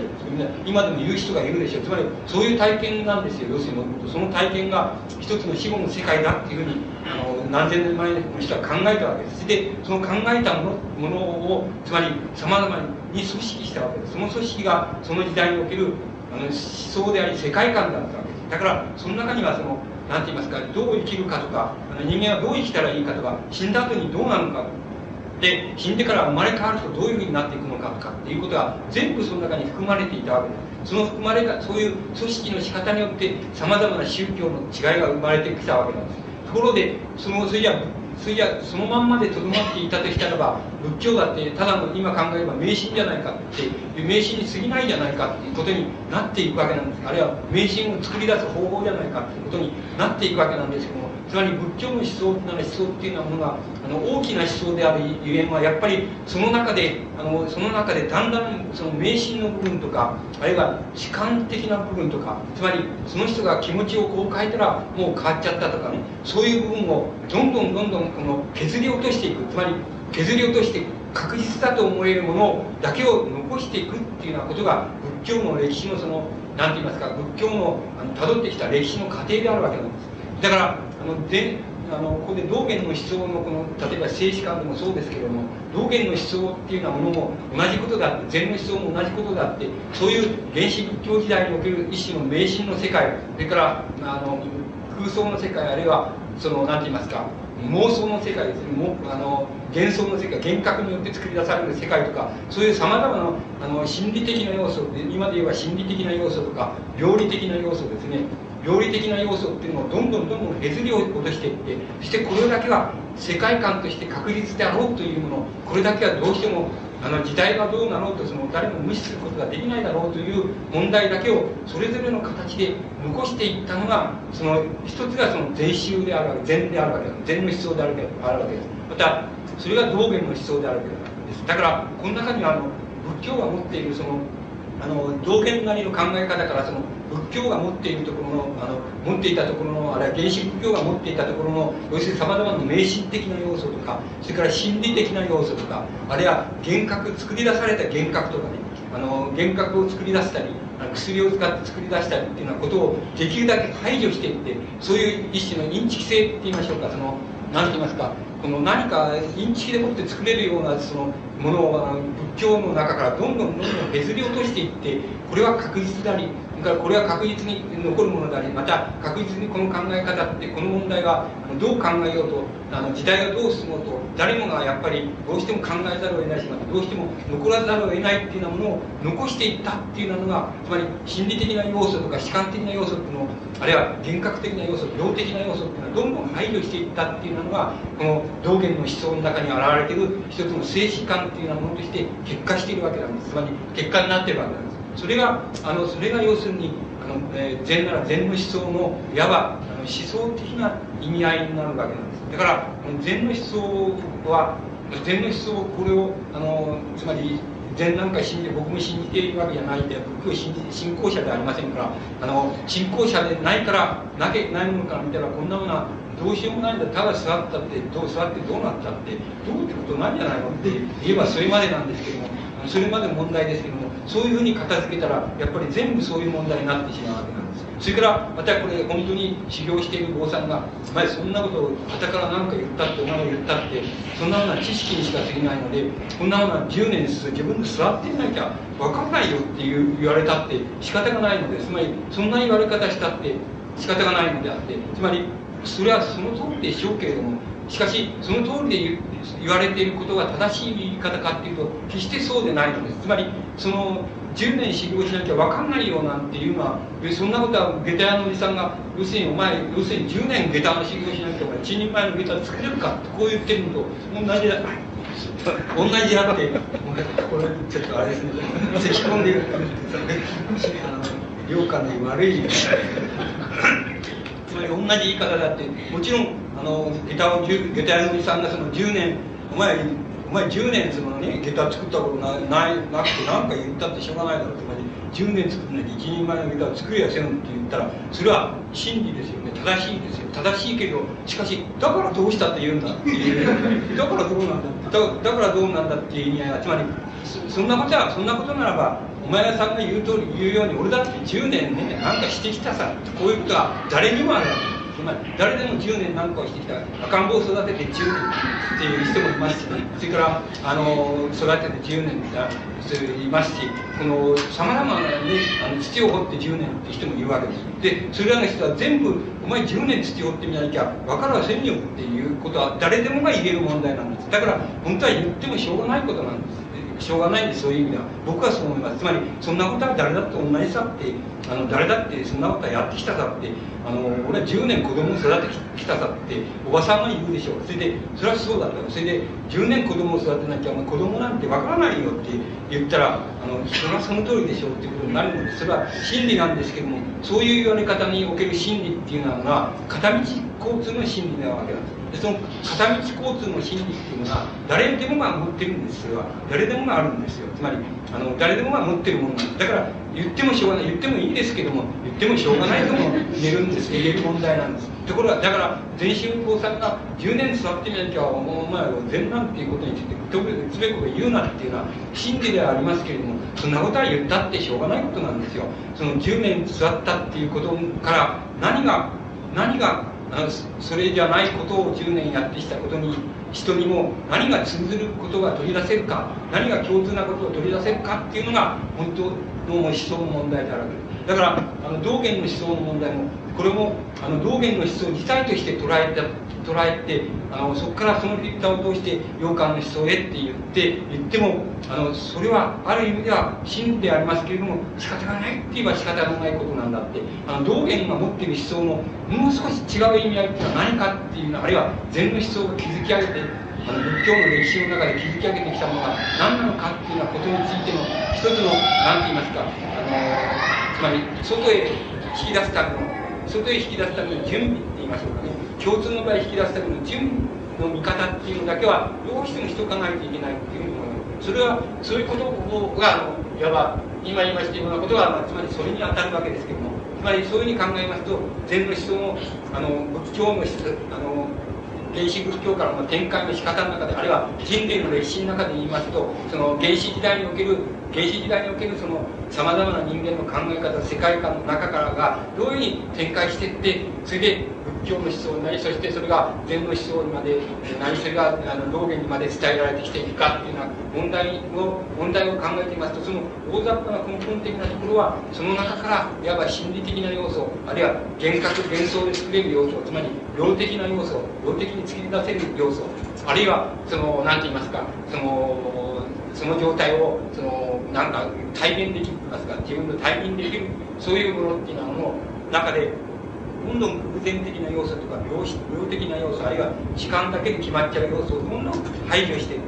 生と死の問題みたいなものこういうような問題は誰だって誰だってこれはどうか解釈するのは別々で人そのそれぞれですけどもこれは誰だってそれをあのそのことは人間が存在している限り誰でもそのことは考えざるを得ないでしょうっていうような問題についてはちゃんと保存していくそれでその中に主観的な要素とはできるだけ排除してそれを保存していくっていうようなことが禅宗の思想のあれ道元の思想の取っているあの取り方なわけなんです。でその取り方の中でから良寛の思想っていうようなものを考えていきますと良寛の思想っていうのは多分そういう取り方のフィルターを通していきますとこの道元の思想の言うその禅の思想の言うその成仏って言いましょうか。あの座禅によってそのある一つの仏の状態っていうようなものを自分が作り出していくっていうようなことがそういうことがあのそういうことがあのなんて言いますかこの仏教なんだあれは仏道なんだっていうのはそういう考え方をあの良寛は捨ててしまったことを言いましてつまりあの円通寺をそのつまり出てしまった時にその成仏っていう思想は道元の思想はそれ自体は捨ててしまったことを意味しています。つまりあの良寛はそこで成仏っていう思想は捨ててしまった。で成仏っていう思想を捨ててどうしたの？どういうふうに言ったかっていうと言ったっていうふうに考えてみますとそれはやはりあの表現の中にそのあのアラカンっていう、えー、この36章なんですけどアラカンっていう章があります。でそのアラカンっていう章でそのあのそのちょうどその良寛のそのやり方といいますかね。その生き方みたいなあるいは思想的な生き方みたいなそういうものと同じようなその一つのその、ね、なんて言いますか。この、うん、考え方っていうようなものが述べられています。それはそういうその行物の思想つまり禅の根本的なそういう思想つまり自分が座禅を組み修行することそのこと自体によって自分が仏を具現しているっていうそういう状態をそういう状態を貫いてそしてあの貫いていくっていうようなことがあのことをしなくあの仮にできないとかしないっていうようなことになった場合にどうなのかっていうことなんですけどその場合にはその場合には例えばその自分はそのなんか要するに妙利を求めつまり現世的な利益を求めたり名誉を求めたり妙利を求めたりそれから自分が特に人に対してそういう自分の姿自体によって教えようなんとか評価しようとかそれから人のために役立とうとかそういうようなふうなことは全然考えずにひたすらその何て言いますかこのこれ言葉で言って言えばその無所得っていうことですけど何かを得ようっていうものを全部その放火してしまっていますかね全部捨ててしまってそれからまた人に何か認められようとか人の模範となろうとかそういう考え方も全部捨て捨ててしまってただひたすらその何て言いますかその自然の風物を眺めそして自然の風物をあの自分の何て言いますか心と同じものだっていうふうにそういう見方で見ていってそういう生活をするっていうのはそういうそういう仕方もまた一つのなんか生き方だって一つのそのあの仏道の一つの生き方だってそういう生き方を、まあ、アラカンっていうふうに言うんだっていうふうに、まあ、章が情報言動の中にありますけども、えーと、あの良寛の生き方それから考え方っていうのはそのいわゆるアラカンっていう考え方あるいはアラカンっていう生き方にその道元の思想のフィルターを通すと該当することが分かります。つまり良寛はあのそこでなんかそこで自分を保とうとしているそういうめあの良寛の考え方も要素がありますつまりそこのところは良寛の一番つまりあの自分は道元の思想あるいは道元の思想をそのまま復元できる。つまりそういう詩をよく作っていますけどもやっぱり法刀を伝えるって言いましょうか。翻訳を伝えるっていうようなことは自分はできなかったけどもあるいはできないそのあのただのそのなんか無言な人間になってしまったけれどっていうような言い方をよくしていますけどもあのそれをその言い方の中に含まれているのはいわばあの成仏っていうことからそのまあ表現のあの語彙で言えば言葉で言えばそのを使えばその成仏っていうところがそのアラカンっていうところへっていうふうにあの良寛自体が自分をその保っていったっていうようなことはことを考えると非常に考えやすいところがあります。だからそこのところで考えていって良寛の思想行動っていうのをその追求して考えていくっていうようなことをあのやってみればいいっていうふうにあの考えられます。とそこのそのそこのところでその良寛の今度は思想構造を考えていくっていうことになりますけどもあのそれじゃ良寛のえあの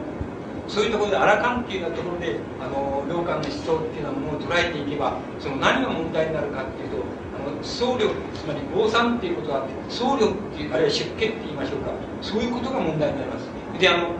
出家っていうことはあるいは僧侶っていうことはあのえっ、ー、と何て言いますか。僧侶っていうことはどういうふうに僧侶っていうことは僧侶とは何かとかね。僧侶っていうのは何かっていうことを捉えるにはあの捉えるには普遍的に捉えるにはどうしたらいいのかっていうことがあるんです。つまり僧侶っていうのは頭を丸めて何したっていうことが僧侶っていうふうに考えるっていうことじゃなくてその前にやはりあのやっぱり断りについてあるって言いましょうか身についてある観点から僧侶っていうようなものを考えておく必要があります。つまり僧侶の持つ意味合いっていうようなものを考えておく必要があります。でその僧侶の持つ意味合いって言いますか僧侶っていうのは何かっていうことを考える場合に何かっていうことを考えていく場合に一番考えやすい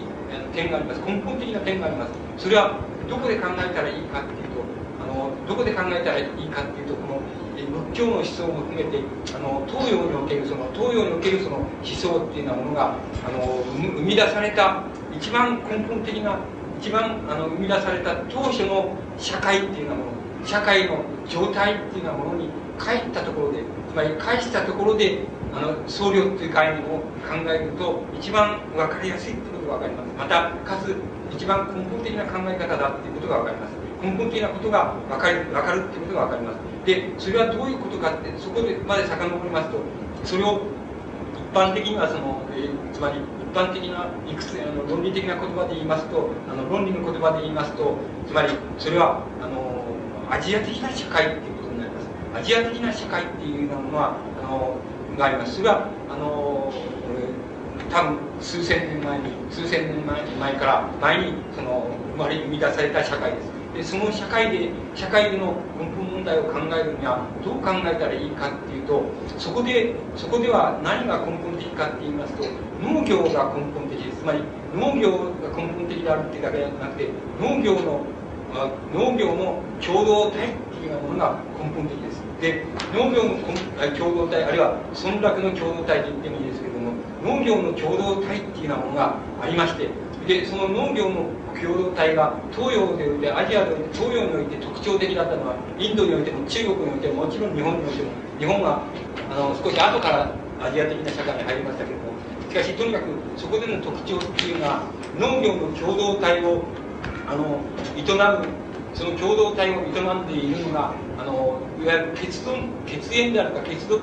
あるいは親族集団であるかあるいはももう少し高度になって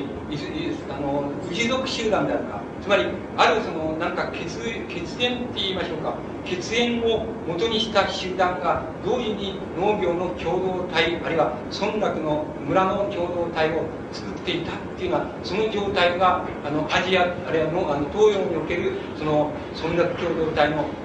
大きな特徴です。つまりそれが歴史に持続された大きな特徴です。で、そうしますとどういうことが起こるかと言いますと、農業以外に農業以外に携わっているいく人間も農業以外に携わっていく人間もやはりあのやはりある意味で血族的でありあるいは一族的でありあるいは共同体的であり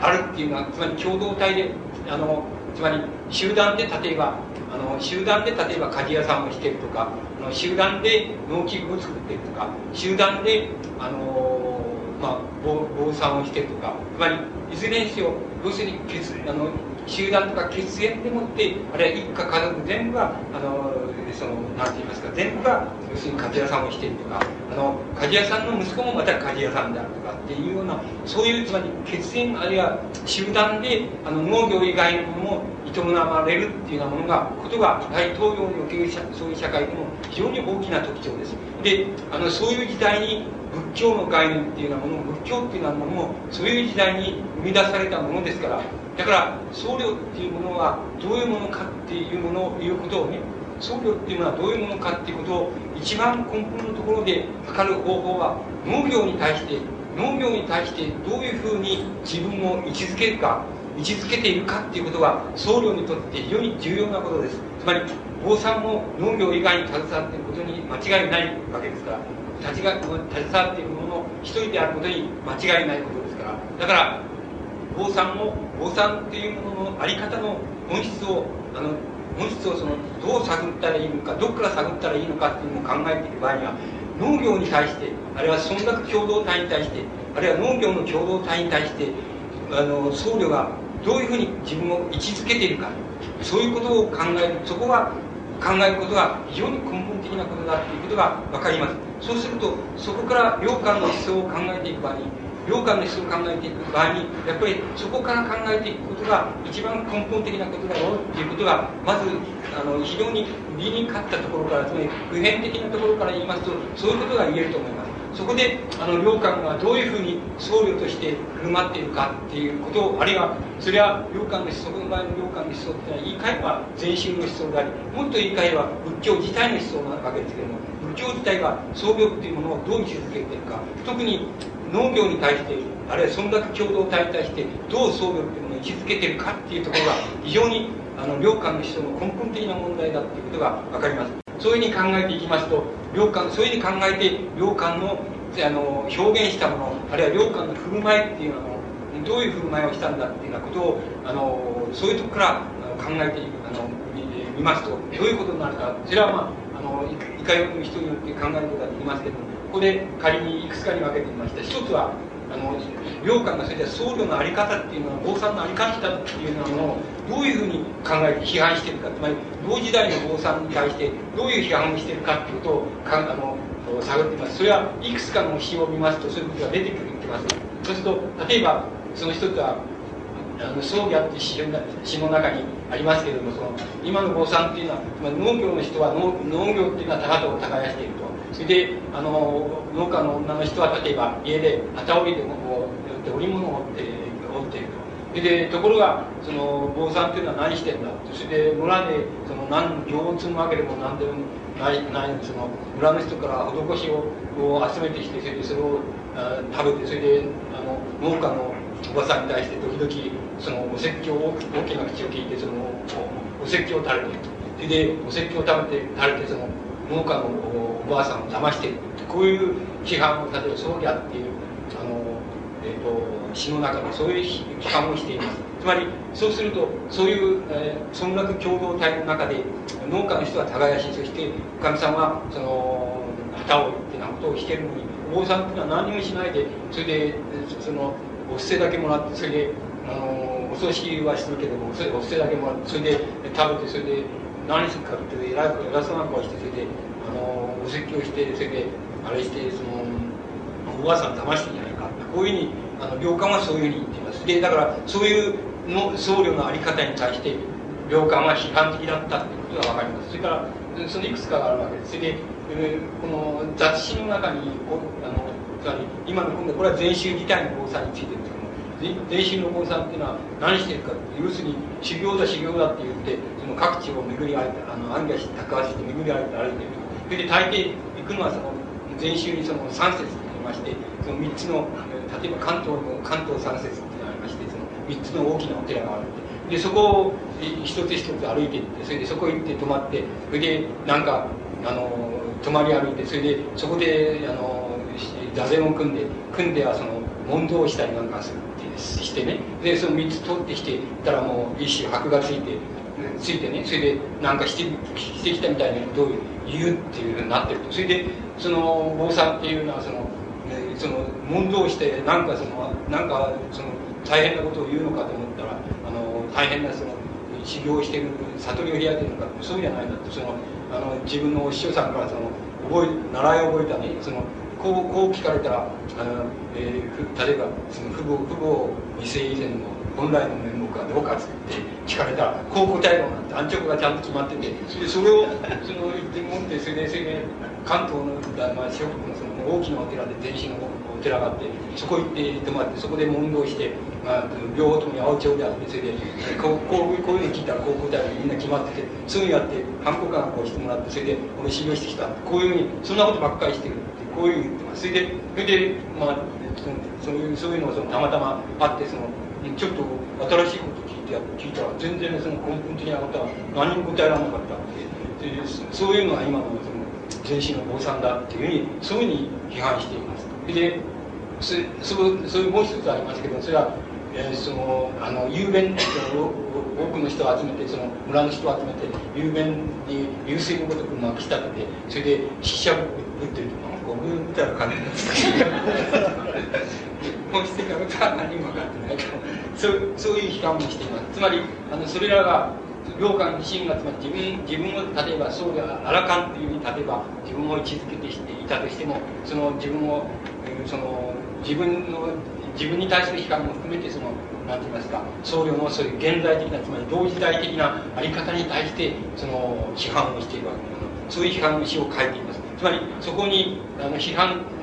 どこまでがどこまでが自己批判だってどこまでがその同時代の他の僧侶に対するあり方に対する批判だったかは別としましてあの僧侶っていうものに対するある一つの良感自身のその苛立ちって言いましょうか憤りと言いましょうか苛立ちっていうようなものを良感を持っていた。でそれその苛立ちの中には自分に対する苛立ちももちろん含まれてるかもしれないけど僧侶っていうもののあり方に対する一種の懐疑といいますか疑いみたいなものを態度持ってたっていうふうに思われます。からもう一つあれしましたがつまり僧侶っていうのは何かっていうのはそれはどこであのどこで測るかっていますとそれは農業との農との関係だと農業共同体あるいは農村共同体との関係によって一番端的に現れる。そしてその端的に現れるのは何かって言ったらそれはあの例えばそれは托発であるとかあのつまり、えっと、骨力とかね。つまりあの職を請うわけでしょ。その職を請うっていうことに対してどういう考え方とどういう態度をとってるかっていうことが非常に僧侶とは何かっていうことに対する根本的なあり方だっていうことが分かります。それに対して例えばあの領官が「あの漢辞職文」っていう文章があります。つまり要するに食べ物をもらう時もらうもらう時に、ま、こう考えたらいいんじゃないかっていうことを進める文章だっていうふうにそういう意味だと思います。で良寛にはそういうのがありますけども。そこにいわば良寛が良寛が一般的に言いますと仏教徒がっていうことになるわけですけどもあのあるいは禅宗が禅がどう考えるかっていうことなんですけどもそれがよく現れています。でそれが現れるものにいくつかをあれしますとその一つはそのこうなわけです。つまりあのなんていうか高圧をする場合には高圧をする場合にはつまりあの高圧をして物をもらう場合にはつまり食べ物をもらう場合には要するにあの金持ちのところからだけもらもらうとかあの貧しい人のところからだけもらうとかそういうことをしちゃいけないっていうことがあの一つあります。であのどうしてかっていうとその法法っていうものはあの仏教の法っていう道っていうものは要するに食において平等なんだなんだかなんだだからあの平等にあの宅発暗業しなきゃいけないんだっていうことがあのこれは仏教に多分共通な考え方であって特に良寛だけの考え方でも禅宗だけの考え方でもあのないと思いますであのしかももう一つ仏教一般の考え方一般が僧侶っていうのは何て考えてるかっていうことの根本的に現れるんですけどそれはあの食っていうのは要するにどうせ食を食うわけですけれども食っていうのはどう考えるかそれは薬と考えろっていうふうに言ってますつまり薬と考えるべきなんだでその薬たるべきものはそのあんあんまりその腹を満た駆逐するっていうことじゃなくて要するに薬だからその必要最小限度もらえもらって食えで薬と思って食えあのっていうふうに言ってるわけです。つまりそれ以外のものとして食ってこれを食っちゃったらあの要するに働かないのでのくせにつまり農業としてあのなんて言いますかあのお米を作っているっていうようなことをしないでもってしないものがそのお米を食ってるってことになっちゃうんだってだから薬と思うならばのこれは薬が病のために病をただ治すだけに薬を飲むんだっていうのと同じ意味で食っていうのを考えれば要するにあまり耕してもいないし自分が生産しているのでもないのに働いてるのでもないのに食っちゃったっていうことに取ってくるんだってことにならないだろうということから来てるわけですけど要するに一般的に食っていうようなものは薬だと思った方がいいと。これはやっぱり仏教の根本的な考え方。つまり仏教の根本的な考え方っていうのは今で今の言葉で言えばつまり村落共同であるいは農業共同体に対してあるいは農業に対して僧侶はいかに考えるべきかっていうことの根本的な考え方仏教の考え方だとそしてあのそのことに書いています。であのところであの非常に良寛良寛の根本的なといいますか特徴的な考え方になるわけですけどもそこがまた良寛の思想のあののいわば根本的な支柱になるわけで支えになるわけですけどもそれはあの良寛があのその2つの2つのあり方っていうのを批判してるのは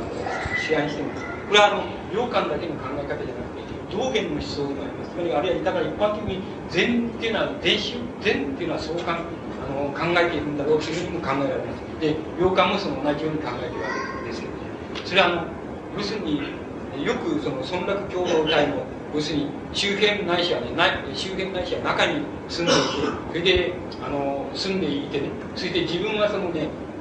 要するに超爪は長くするそれで頭をボーボーとしてそれでボロをして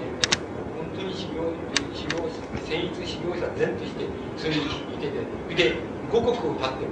五穀を歌ってるだから穀物を食べないあのなんか草の根草の根とか木の根とかそういうのだけ食べてそれであの強烈な例えば炎天の中でそのなんか、えー、こう座り通すとかね要するに強烈な修行をしているやつがいるっていうことを言ってますでそれはそういうのは下道だっていうふうに言ってますつまりそういうそういうやつはつまりダメなんだって言ってるわけです。でそういうやつはダメだそうあのダメなんだこんなのっていう。でこんこんなんでそのそうそうすると村の村のえ農家の人たちはそのあの人あのお坊さんはすごいとそれでもうとにかく五穀は食べないし草の根と木木の根しか食べないでもう痩せ細ってそれでもう頭を体こうなんて言いますかなんて言いますかね服装とかなんか全部そんなものはもう一個だにしないでそれでもっぱらその強烈な修行に修行を積んでるあれだってあれは偉い坊さんだなっていうふうに要するに農家の人農村の人たちを騙してるけどそんなのはダメなんだってこういうふうに言ってるんですつまりあのそのなんでダメなんだっていうことにはことの中にはその全身の思想があるあるわけなんですあのあるわけなんですけどそれよりもあのそれよりもその良寛の思想に属して言えば多分気に食わないのはあのそれはあのそ、えーと、村人の中でとかねそんな共同体の中でチラチラするなっていうつまりいうことだと思います今のことだと思いますつまり中でとかねその周辺でうろうろしてねそれで何かすごいことをやってるようなことような顔するなっていうことだと思いますつまりそんな顔してるのは僧侶のあり方じゃないっていうことなりますつまりあの自分が自分がそんなに今日五穀を立って要するにその強烈な修練してその,、えー、そのねそのつまりその精神の境を極める強烈な修練して誰もいないと批判的にねつまりそうだった本物だ何もそのキラキラしてその人の農家のおばさんが見えるところに来てそんな格好して見せたりねキラキラしてすごいことやってるみたいなそういうのは、ね、ダメだって言ってるんですよ結局それがねそれが要するにそんなないよっていうことは自分はそういうやり方しないよっていうことだと思いますでそのことが一つありますそれからあの要するに目要するに目撃証人であるわけです要するにやっぱり同じなんです。つまりあのその何て言いますかそのあの五穀を出すっていうこと五穀を立って修行する。目的木だけ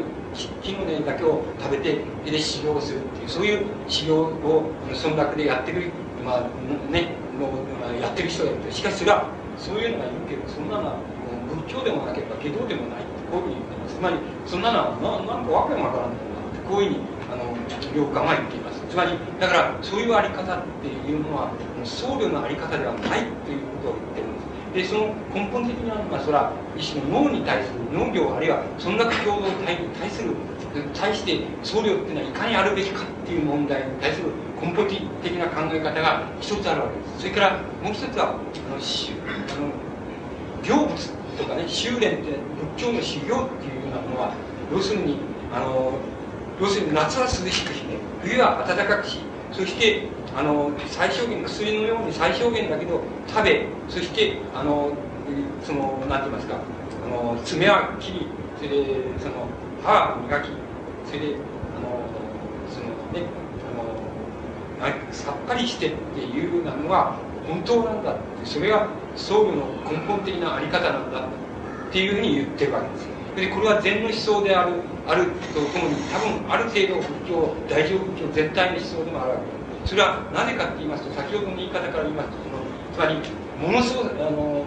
何て言いますか原始仏教が持っていたねそのさまざまな要素つまり主観的な要素主観的なものすごさとかね。それから主観的なものすごさとかその異様さとかそれから何て言いますかその幻覚とかね。それからつまりあの異常さとかね。つまり主観心理的な要素とかね。そういうのを全部排除していくっていうことも思想だと思います。つまりそんなものは全部排除しなきゃダメつまり主観的に言って自分がすごいことをしてるすごい仕事してんだどうなとかあの俺は命知らずだとかなんかそんなことは全然意味がない。そんなのは主観にしか過ぎないんだって言ってるんだと思います。つまりそれはダメなんだって言ってるんだと思います。だからあのそれは仏教全体の思想ではない。それをダメなんだっていうふうに否定することの中に仏教の歴史があるしそれから大乗教としての禅の歴史が禅の思想の歴史があるわけだから禅の思想に立つ限りはそんなものは全部否定されるつまりですね異様さとか異様な物珍しさとか何て言いますかね異様な凄さとかそんなのは全部ダメなんだっていうあのダメなんだそんなのっていうのがそのあのあの良寛の言い方だと思いますそれからあの要するにもう一つは村落共同体食べるということ食べなければ死んでしまうわけで死んだ死なないで生きてるんだけども自分は耕してはいない。で耕してものを作ってるわけだ。したらどういう生き方が可能なのであの禅宗の場合は特にじゃあ何か橋を作ってあの橋を農民のために村落のために橋を作ってやるとかから川を掘ってやるとかっていうことは禅宗の場合特に総動宗の場合に否定しますからつまりそんなことは何でも何でもどうってことないんだろうというふうに言いますからつまりただ言ってみれば座って修行していると座って自分が修行してるとかあのとにかく山川の音を聞いてるかこの葉が落ちる音を聞いてるとか聞いてることの中にその中にそのその状態の中に仏を具現仏を具現してるんだっていう考え方ですからつまりそのこと自体が仏なんだってそれ以外に仏なんか何もないんだからだから別に人のために川を掘ってやるとか橋作ってやるとかそんなことは全然しそんなこと問題にならないと言ってるんですからだからましてや要するにじゃあなんで食べるかとかなんで生きてるかっていうことに対しては非常にの根本的なわけであってだからその場合のその根本的な僧侶の在り方っていうのもそのことはやっぱりこのあの良寛のこういう例えば漢字造職文の中に現れたようなあの考え方思想の中に根本的に現れてるっていうふうに考えればあのよろしいんじゃないかと思います。であの今度はそういう考え方を今度は良寛の今度詩作詩の作品に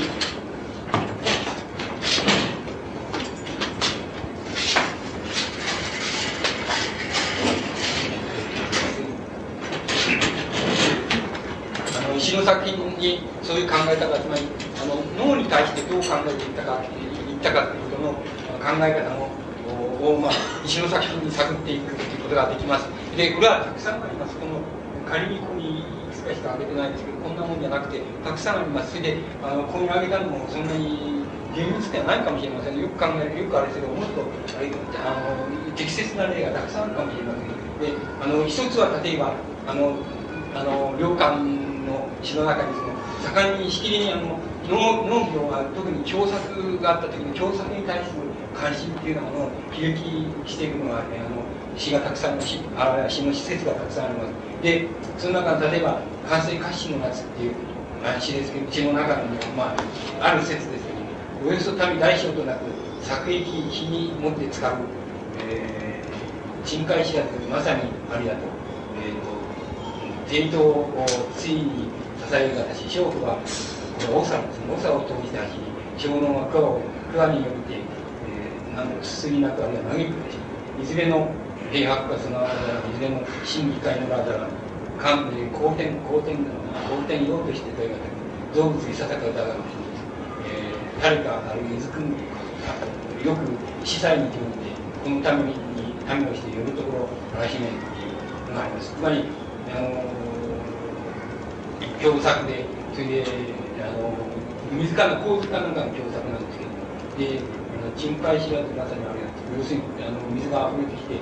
田んぼの境目とか境目が全然分からなくなってくるぐらい水をかぶっちゃったってそれからあの堤川の堤が消ええー、消えちゃって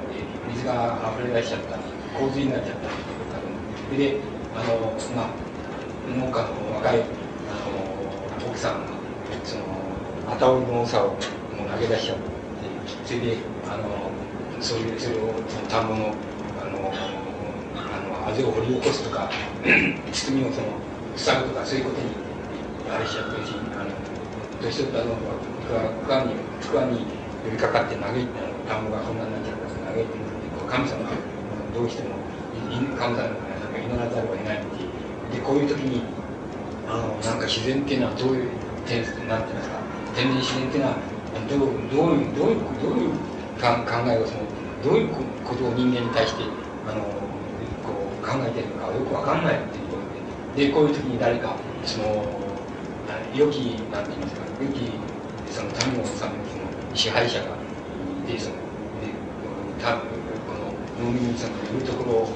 あのよりどころを与えてくれる人はいないもんだろうかとこう言ってると思います。でその下の方も同じようなんですけど伊勢道中の「あの空」っていうあの作品ですけどかってその、去年の秋の時風水3日路辺に峡谷路辺の峡谷が抜けてしまう風で抜けちゃって大風で抜けちゃって雲の雲の中にそのなんか茨が舞い上がっちゃったそういう大風だった大風雨だったんですそれでこのためにその米の値があの高くなっちゃったでこうこういうこういうこんな状態だったらばあの、まあ、民衆っていうのはどうしたらいいいいんだろうかこういうふうに言ってると思いますであのこんなことを、えーと、つまりあの一見しますとつまり良寛っていう人のイメージに合わないんで良寛別にこんなことを、えー、なんて言いますか言ったってあのしょうがないんじゃないかっていうこととかあのこんなことをは口だけでつまあ、日の上だけで言ってんじゃないかっていうことになりますなるかもしれないんですけどもしかしそう単にあの言葉の習字だけのつまり言葉の問題だレトリックの問題だけじゃなくてあの要するに僧侶っていうものの脳に対する在り方っていうようなものに対する、まあ、良寛の一つの根本的な態度っていうのがありましてその態度の中でこういうあの詩の言葉っていうようなものが出てきてると思います。つまりですの脳に対する関心っていうようなものの中であれ視線っていうようなもの視線の在り方っていうようなものの中でこのあのこういう言葉が出てきてると思います。だからこの言葉があるからあの例えばこの言葉があるから良寛にはあの実践的なって言いますかね。実践的なつまりなんて民を救うっていうのはそういうあの救おうという気持ちもあったんだっていうふうにストレートにつまり理解されるのも多分違うような気がします。それから同時にこんなことは良寛の口先だけでその作ってるだけであって良寛のその教室から言ったらあんま問題にならないんじゃないかっていうふうに理解されるのも多分少し違うような気がします。だからあるそうじゃない関心の中であの関心の中でやっぱりこの視線が出てきたっていうふうに解釈すればそれはそういうふうに解釈した方がいいん。じゃないかっていうふうに思いますが今度は農業それこの米米の値が高くなったっていうようなこういうような言い方してるでしょであの米の値が高くなったか安くなったかっていうことはつまりそういうことみたいなことに領官が関心を持つ持つっていう領官っていうのをやっぱり想想定してみる必要があると思いますつまりそういう状態そうするとあのそん。なことあるのかなって本当はそんなことじゃなくてまりついてる方がいいよかったっていうことじゃないのかなっていうふうに思われるかもしれませんけれどもそうじゃなくてあのやっぱり脳に対するあの僧侶としてのなんか存在というところからねあのどうしてもやっぱりそういう視線っていう言いましょうかね。そういう視線が羊羹にあるっていうことはまず真実らしく思います。つまりそれは本当にあったんだと思います。あのだからそのさて明日からどうしようってこういうことじゃなくてねそのそういう視線があったっていうことが非常に確からしく思います。つまりだからそういうふうにあのお米の値段なんかに関心を持つっていう本当かなと思ったらやっぱ本当だと思った方がいいと思います。つまりあのそれは昔あの名主の息子だったからとかっていうことじゃなくて多分その僧侶っていうことの根本的なあり方の中からそれが出てきてるというふうに理解するのがいいのではないかというで、まあ、仮にこれ農業以外のものへの関心っていうこう分けましたけどそうとも言えないのですけども、えーと、これはあの「ケラシモン氏より芋よりそのもの恵まるふりしてろ」って答うっていうところ長い詩なんですけどもそこの一節なんですけども、えー、帰ってのち6日は浄土会浄土兵ででしょうか。知らず何をもって丹精を表さん。彼らは尋常、えー、区物に乏しく多く臨時また市場に求む市場は万歳与え十倍。うん歌詞を固めて尽くすもの。カゴにみたいなカゴっていうのはインチです。僕はインチな字書いたらもっと難しい字で今日今年は幸い個人の賜物を持って晴天の古老生に供養せ百文す供養いずれいそれいかん質問は坂に当て芋はこれ厚物に要するにあと6日経つと、えー、お釈迦様の浄土絵だ浄土絵と悟りを開いた悟りを開いた、時の記念あの大きあれする会あの会あるってことですよ集まりってことですえー、な何何を何をその持ってってその自分の丹精つまり誠を気持ちを表したらいいだろうかっていうふうに考えていった場合に彼らは農家の人たちは普通そのえくぼ供え物に乏しいので多く隣の寺とかあるいは隣村の寺っていう意味でしょうか隣村の寺とか町へ出て何か買ってきてそれでお供え物を買ってくるんだこういう買ってきて供えようとするんだこう言ってんですでところがまあお金うちのお金があんまり、えー、あの精一杯使ったっていうカゴの中いっぱいにならないお供え物のカゴの中いっぱいにならないであのな今年はその最悪の質問と芋を私はもらったから私は持ってこうっていうことではないかと思いますけど持ってってその晴天の古老生に供養せ晴天の古老生とかお釈迦様お釈迦様に供養しようでこの供養はどういうふうに使おう使おうかっていうふうに考えるとその質問はそのお茶菓子に、えー、使おうですし芋は何て言いますかその夏物だから汁物だとね汁物に使おうじゃないのってこういうふうにこういうふうに言ってんだと思います。だからあのつまり何かってつまりこれだってやっぱり資料は満載。年の浄土絵っていうのが12月だから年の暮れですから年の暮れ町ではその物価が10倍ぐらいになってるこういうふうに言ってこういう表現をしてるわけです。であのやっぱり物価が10倍ぐらいになるっていうのはその視線の向け方っていうのはあの領館の一般的なっていうかその通俗的な像からは誠にそのなんて言いますかそのふさわしくないって言いますかあんまり考えられない像なんですけどもでもあの非常に特殊なふうにっていうに考えないであの領館の中にやっぱりあのなんて言いますかあの僧侶としてあるいは農業つまり農業的な共同体からその外れたもの外れて生きなければならないその職業の一つであるその僧侶僧侶人としてあの僧侶人としての当然のその関心の向け方っていうようなものがあの良寛の中にあってそれがやっぱりこういう言葉になってあの出てきているのでこれは単に言葉の上だけの問題でもないしまたこういう言葉があったらあの書いてあるから良寛っていうのも盛んに社会良寛の人の中には思想が社会的関心があるんだっていうあのいうふうにすぐに考えない方がよろしいんじゃないかとますでもあの必然的にあの自己存自分の存在の仕方自体だからどうしても出てくる関心としてこういうような関心がやっぱりどうしてもあるって出てきた。でそれは多分あのその良寛のそのなんていうか生き方の根本を多分その大きくそのなんていうんですか否定してるその一つの柱になっていたろうというふうに考える方がよろしいと思いますそれでさてそういうそういうつまりあの他に対する考え方っていう他に対する考え方っていうのをあの農業に対する考え方っていうのを軸にあのこう例を挙げてきたわけですけどあのじゃあ総量総量的な関心といいますか総量的自体としての生活自体に対する関心自体に対する在り方っていうのはどうなってるんだっていうことになると思います。それが多分その先ほど言いましたその、えーと、良寛の何て言いますか生き方っていうのはどういう生き方っていうふうに、まあ、位置づけたらその、つまり道元のあるいは禅のフィルターを通したらどういう考え方だって位置づけたらいいかっていうことあの関係してくることだと思いますでまあいくつか挙げてみましたけど 例えば鈴木流動力っていう 5,、えー、と5詞あるんですけどそのうちの一つですけど無能の商売なすところなく久上三点に好みを託す他立工場もしないとあら山田の宗図これさん要するに自分は無能であってその無能の商売であってそれであの久上のあのその中府かそそのそこのところに曜日を作ってあのあれしてそこで、えー、住んでる、ね、それであの別の日に、まあ、あの誰かその友人だとかその知人だとかそのなんか尋ねたならばあの自分はあれあいつは山田の宗図が宗図の仲間じゃないかっていうふうに答えてくれたらいいとこう言ってるわけです。でこの山田の創造っていうのはどういうことかっていうとこのあの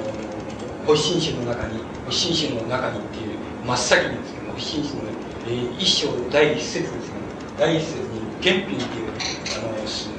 の坊さんの相話があるんですけどその相話原品っていう坊さんはその、えー、あれなんですあの奈良にあるその山梨山梨あの山山科寺のその非常に学問のある学僧なんですね偉い坊さんなんですけどある時その何て言いますかちょっとふとふとその何て言いますかねそのふとその考えるところがあってお寺を出ちゃう出ちゃうんですそれでどこ行ったか行方不明になっちゃうなっちゃうんですけどで行方不明になってあるその川のほとりでその何て言いますか渡し船のあの渡し船をしてるわけです私はの渡し船をしてるでそこのところにあのかつて山城寺で自分の弟子だった坊さんがその通りかかるんですそれであのよく見るとその自分の師匠さんそれであの驚いてあの驚い驚いちゃうんですけどもでその私もになって坊さんの方も気が付くんですけどもあのこの場でなんかしては悪いと思ってその坊さんがまた帰ってから改めてその訪ねていくともういなくなっちゃう原原品っていうお坊さんがいなくなっちゃってでもうどっか行っちゃってるわけです。でそのあのそういう坊さんでであのそのなんか本当の意味で本当の意味で湿気遁世の志っていう湿気っていうものの志を本当の意味で持っていた坊さんだったっていうあのあのなんて言いますかエピソードなわけですけど。そのエピソードのその原品っていう坊さんに歌があってでこの山田の僧侶ってねあの山田のかかしだって山田のかかしっていうのはあのその秋になったらば訪ねてくる人がいなくてあのわびしいだろうなっていういう意味のその歌が原品の歌があるわけですけどその歌から来たんだと思います。つまり自分はあの自分は原原品のようなんだっていうふうによような心原品の仲間なんだっていうふうに言ってるようにも受け取れますし私そうじゃなくて原品が歌に歌ったその原品が歌に歌ったあの山田のかかしみたいなもんであのあのもんでその秋になったら訪ねてくる人もなないそのわびしいあの身の上なんわびしい役に立たない身の上だっていうふうに身の上と同じ仲間なんだとこう言ってくれとこう言っているのかもしれません。それでまあ後の場合の方がののような気がします。つまり俺は山の原品と同じように偉いんだって偉いっていうか本当の意味の湿気なんだってあるいは志してんだっていうふうに言ってるのではないような気がします。あの山田のかかしと同じで秋になったら役役立たずで秋になったらまた誰も訪ねてくれる人もいないんだってそういう身の上さってこう言ってんだけどからその下にあるのもあのこれだけの詩なんです。先方凍結ガス万景、えー、人石体人跡人石体前にしたら面壁のみ時に効く窓に注ぐ雪だからたくさんの山々に染みついた雪がいっぱい積もっているそれで道は全てあの雪であの渦燃えて人当ては見えなくなる毎日小屋の中でその、壁に面していて、まあ、壁に壁に面して挫折あの座禅してるっていうんじゃなくていうんじゃなくて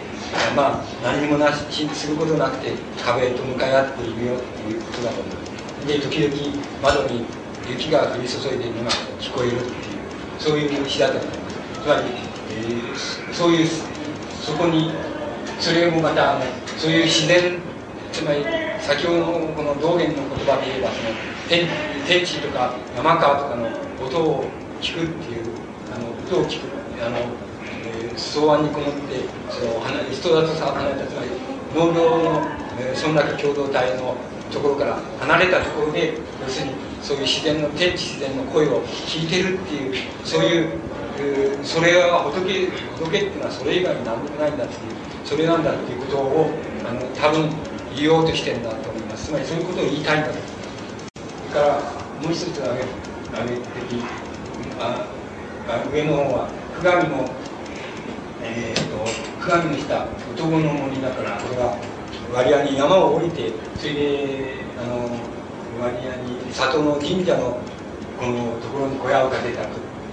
だから割合にあのお年寄りになってからの、えー、中に草案に断念の様子四角こう四門広角久しく住むにものく清月、えー、名政府名月縁あるに至りたまたま児童にもて、えー、九死やマリを打ち、えー、さらに一教に乗じて式に変をなす多実秀才愛門主戦飯塚に代わる九人の執行する点だから九段の山の下の麓のその男のヤシの森の中に草案があってそこに自分が残りの生涯を、えー、進み聞いてることなんですで、えー、そのあまり立派なも、えー、大きな門とか、えー、家じゃないあれがあるわけじゃなくて、え、家に自分がその住住む気がしなくてこんな小屋にいるんだってそれで時々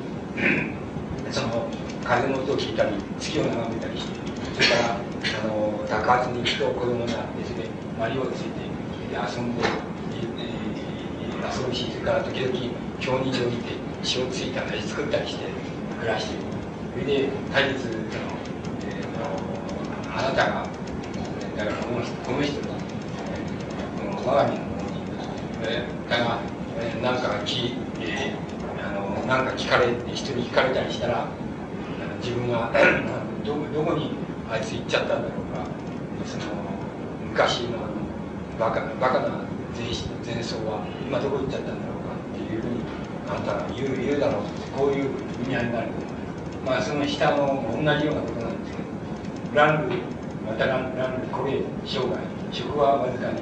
変にとり家は実に高来に目立月を見て昼夜つぶき七人のようここに帰らずひとたび飛車を見て死ぬ誤ってこの舞台の要するにボロボロ来てあのボロ来たもので七ぐらいになっちゃったで食は、まあ、路辺であの少しもらったやつを少しだけ食べてで家はそのよもぎがいっぱいこうあの生えちゃって月を見て、まあ、一晩中月を見てあの、うん、月を鑑賞してたりあの花を花を見に行ったりしてそれであの帰ってこないこともあるこのひとたびおしゃべりしよりっていうあのひとたび自分がその伝習の道元の系統のその総動詞の伝習のあの宗派を抜けちゃったら抜けちゃってからあのまあ抜けちゃってあの誤ってつまりあのまあ間違ってその一人のまあどうってことないバカ者になっちゃったってこういうふうに言ってんだというふうに思いますであのまあここら辺がに表現されているのがえ道元がやあの領館のその生活生活のやり方自体でもありますしまたあのその生活の中であの食べるっていうことがどういうあどういう意味を持っているかっていうそのその問題でもありますしまたこの宗派を抜けちゃったつまりあの創造宗の、まあ、認可を受けていてもその創造宗のそういう僧侶の世界から自分が外れちゃったそれちゃって、えー、しまった自分っていうようなもの生き方っていうのはどうなってるのかっていうようなことを、まあ、あの一人でにその、まあ、語っていると思います。これがあのその領館のその何て言いますかその僧侶的な生活を表した詩の中における現れのつまりだけどもこれこんこんな少数じゃないんですけどもこれはその、まあ、例を挙げてきたそれであのそれそういうあのそういう生活の人の中であの、まあ、いい詩がありますあの優れた詩がある優れた詩を、うん、僕は優れた詩だと思うので挙げていますこの「ダッシっていうねこれですけど西洋2月の初め物色やや新鮮なりこの時交通を持し独特として視点に遊ぶ、えー、児童たちまち我の金然として愛し聞いてきたる我を要する疑問の前我を携え歩み父たり、えー、魚を白石の上に放ちこの脳脳袋です脳を緑児の枝にかくここに球児を打つ我打てば彼しばらく歌い、えー、我歌えば彼これを打つ、えー、季節の移るを知らず後人我を顧みて笑う何によってかこれ格納時と抵当して、えー、これに答える言い、えー、うともまた何か何かにせん、えー、古中の意を知らんと要せば元来ただこれこれで意味はあのまあ、青い日差し青青青みを青波を帯びたあ影を持った日差し2月初めの日差しはそのやや新鮮に映っているとこういうふうにでこの時にあの宅発のその鉢を持ってそれで独特としてその町へ出て行って遊ぶんだと。と町にあ町にその出かけてたん宅発に出かけてたんですそしたら子供がたちまち自分を見つけ出してして喜んであの自分を引っ張っていってそれであの、えー、いや、うん、子供がたちまち我を自分を見て喜んでそれで一緒に誘い合わせてやってきたとで自分をあの神門ってお寺の門の前で待ってたと。で自分の携えた自分の手を取ってあのゆっくりと歩んで、えー、来たそれであの宅発の要するに鉢を要するに白い石の上に置いてそれからかかけていたそのなんていうの袋でしょうね。手袋でしょうか。その袋を木の枝に緑の木の枝にかけて。それであの子供たちとマリをその打ったとそれで自分が、えー、打つと子供たちが歌りそれから自分が歌うと子供たちがマリを打ったとそれで時が移るのも移るのも知らなかった知らず遊んでたとで行く人あの通りがかる人は自分を見て笑ってったとでなんであんなことをなんでこんなことしてんだろうかとそれでしてんのかとそれでだから、えーと、頭を頭をその下げてっていうか下げていうかうなだれてるか分かりません。まあ、それであんまりそれに答えないそれで、えー、またあの仮に答えられたとしてもまあ何て言ったか何て言っていいか分からない。でただ自分の気持ちを気持ちを知ろうとしてくれるというならばもともとただこれだけこれだけなんだっていうこれだけなんだっていうこのこれだけなんだっていうこともありましょうけども。もともとただここれがこれが要するに仏っていうのはこれだねこれだけなんだよっていう意味も含まれていると思います。つまり自分はこれだけだっていう意味も含まれているかもしれませんし同時にあの良寛の思想から言えばその仏を仏道を行うっていうことはこれだけなんだっていうこれだけだよっていう意味も含まれている。両方あるんじゃないかというふうに思います。で大体これでこの詩はつまりその非常にニュアンスがあのあれでしょうつまり非常に細かい表現をして微妙な表現も細かい表現もよくできているでしであの情景が誰よりも彷彿するような非常に細かい表現もできていていい詩だと思いますつまり総量的なあの僧侶の生活をしているその自分領館自身も表現した詩として非常にいい詩だと思います。あのよくできた詩だというふうにだからこういうふうにあのこれがこういう辺のところが大体あの領館がやってたその生活の状態であるし同時にどういうどうどういう気持ちであのどういう気持ちでそういうあの生活をしてたかっていう問題でもあります。しまたどういう思想をでもってこういうそういう生活をしてたのかっていうものが一番よく現れている状態だというふうに思いますところであの良寛の詩っていうのはたくさんありますけどもあのその良寛の詩の大部分は大部分の詩っていうのはどういう詩かっていうことがあります。で大部分の詩は僕見るところでは例えばここにやっぱりあの雑誌のあのここに収録されたこのいくいくついく量かをあれしたんでしょうね我はこれつまり天皇層自分また将兵の時間に秀逸な歩みで火事なく酒を取って山に対し笑笑うて人間界に、えー、どういうどういう意味かと自分が要するに世上からつまり俗世間からあの俗世間から外れてしまったつまり俗世間的なことが何も起こらない坊さんであると。でお前もまたお前もまた将兵の時間にって言うからお前もまた天太平のその天下太平の一暇人だで、えー、一日中その二人でその向き合ってそれで他に何もすることがないので酒を酒を持ってきてで生に向かって酒を飲みながらその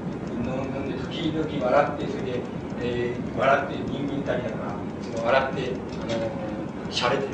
シャレでもシャレなんかを飛ばしたりして一日暮らしてるってこういう詩なんですけどもつまり大部分の詩はあの大部分の詩は良寛の詩は大体こういう詩大部分はこういう詩ですつまり大部分はこういう詩ってこれは何かって言ったらばこの詩はつまり自分の総量的な世界生活とか境界っていうものに対して緊張感をなくした時の詩です。つまりあのどう言ったらいいでしょうその生活をあの隠遁生活をそれ自体として肯定している詩です。つまりあのーその何て言いますか。あのつまりここにはこういうこの詩にはそのあのある一つの何て言いますか色合いとか風合いとか境地とかっていうものはあのこの手の詩にはあるのですけれどもそこにはあの村落共同体に対するあるいは農業の共同体に対するあの僧侶としての何て言いますか緊張感って言いますかね存在感っていうようなものはあのあんまりないんですよ。ないんです。つまり緊張感とか存在感とかななくてあの全くそのその生活自体を肯定しそれ自体を自足しっていましょうか。それ自体に満たされそれ自体を悠々感としてあの味わってるという詩が多分良寛の関心の中でもそれは大部分がそういう詩です。であのその手の詩はあの人によってはもちろんあのそれはあのいい境地を言ってるっていうような評価の仕方もできるでしょうけれどもしかし良寛の思想にとってはつまり大変つまり何て言いますか良寛の思想を何て言いますかあのまあ現代でもあれ現代でも要するに現代でも要するに考えるに耐えるって言いますかこう検討するに耐えるところまで良寛の思想を引き出すにとってはあの引き出してくるにとっては非常に都合が悪い詩です。つまりそれはそれ自体としてあの優れた詩でもあるし優れた境地でもありまた優れたあのその悠々とした生活の仕方でありそれは東洋のつまり東洋におけるその忍者の典型のその的なあのイメージがそこにあの描かれて、まあ、決して悪くはないでしょうけどもつまりあのケチをつける気は少しもないんですけども悪くはないんですけどもしかしあの僧侶僧侶ということの存在感としてあの僧侶としての僧侶という思想として思想としてよく例えば現在でも検討するに耐えるとか現在でもあのこれはここには問題があるとこの領館の思想には問題があるぞという意味合いで取り出せるには大変都合が悪いしです。あの詩がやっぱり大部分だっていうふうには言えると思います。でしかしあのしかし良寛の詩を全部そうだと考えることは全く僕は違うように思います。つまりそれはあまりにあの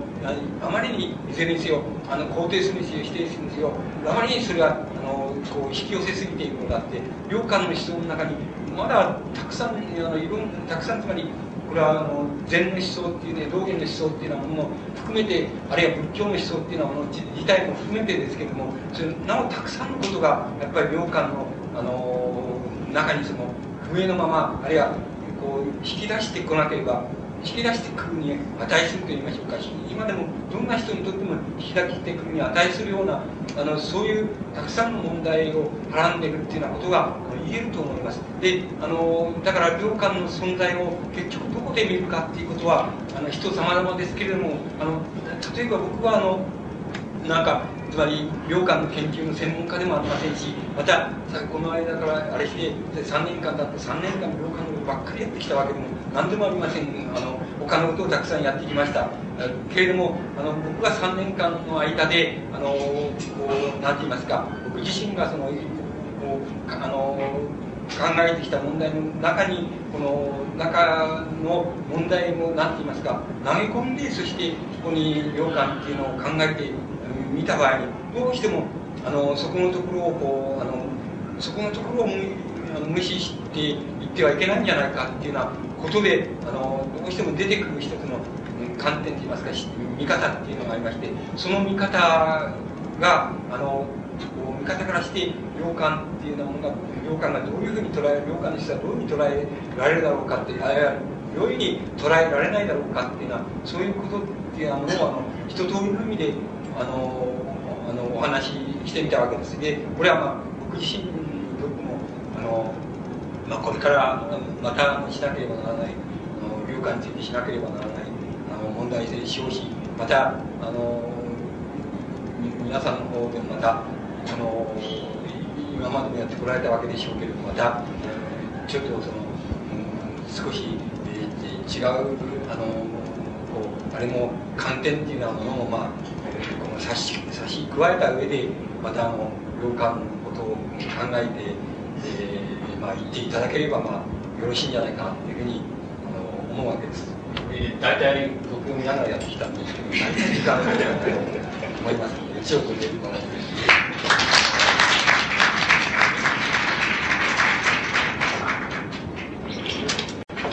どうもありがとうございまし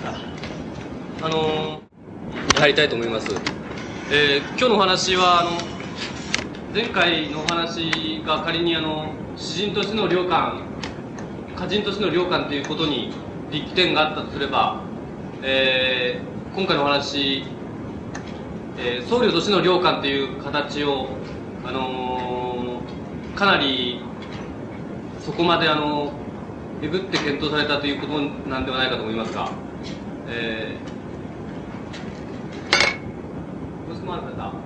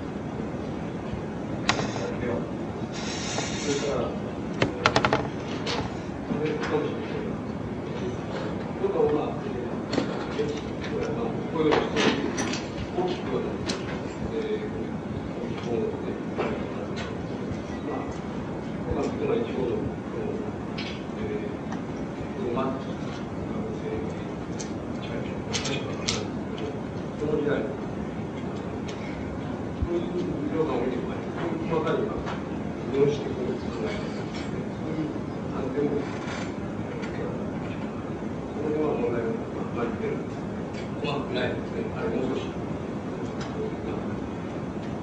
アジア式な安全がは、あるか、もしもし、これに、その辺は、どう考えてまだ、その2点よくわからんですけどね、あの、えー、と一つは、あれでしょうかね、その、あの、領館の現現代的な意義ですかね、ああれでしょうかね。あの、その領館の現代的な意義っていうのは、えー僕なんかの関心に引き寄せてしまいますと、えーその、アジア的な思想っていうようなものがね、現代どういうあの意味を持つのかっていうことの中の、っていう、まあ一つの、えっと、大きなっていうか、なんて言いますか、その漠然とした関心って言いましょうか、そういうようなのがありまして、そういう中に、その、そういう中で、えーのに含まれて出てくる問題なんですよ。これは日本でいうと、そういう、あのそういうものをその一番よく体現している、その、あれっていうのは、思想っていうのは、あの、その、いい、いい、忍者思想って言いますかね、仏教における忍者思想なんですけど、仏教もいろいろあって、えっと、陳、陳護国家みたいな、えーそのことを第一にとする思想みたいなものもあるわけですけど、そうじゃなくて、あの、割合に、こう秩序の外に出るっていう形での、形で、えー展開されたその思想っていうようなものの中に、あの、非常によくその特徴が見つかるものですから、えー僕今までしてきたことで言えば、あの、最強とか、あの、親鸞とか、そういうものと同じような意味合いで、あの、非常に関心が、あの、あるっていうことが一つなんですね。それから、もう一つはその、もう一つはってそんな取り立ててこの箇条書きにするようなあれじゃないんですけどまあ強いてそういうふうに言ってしまいますけれどもつまりあのもう一つは要するにあの現代あの現代のそのあのなんて言いますかね思想の中であの何が欠けて何が一番欠けているかって何が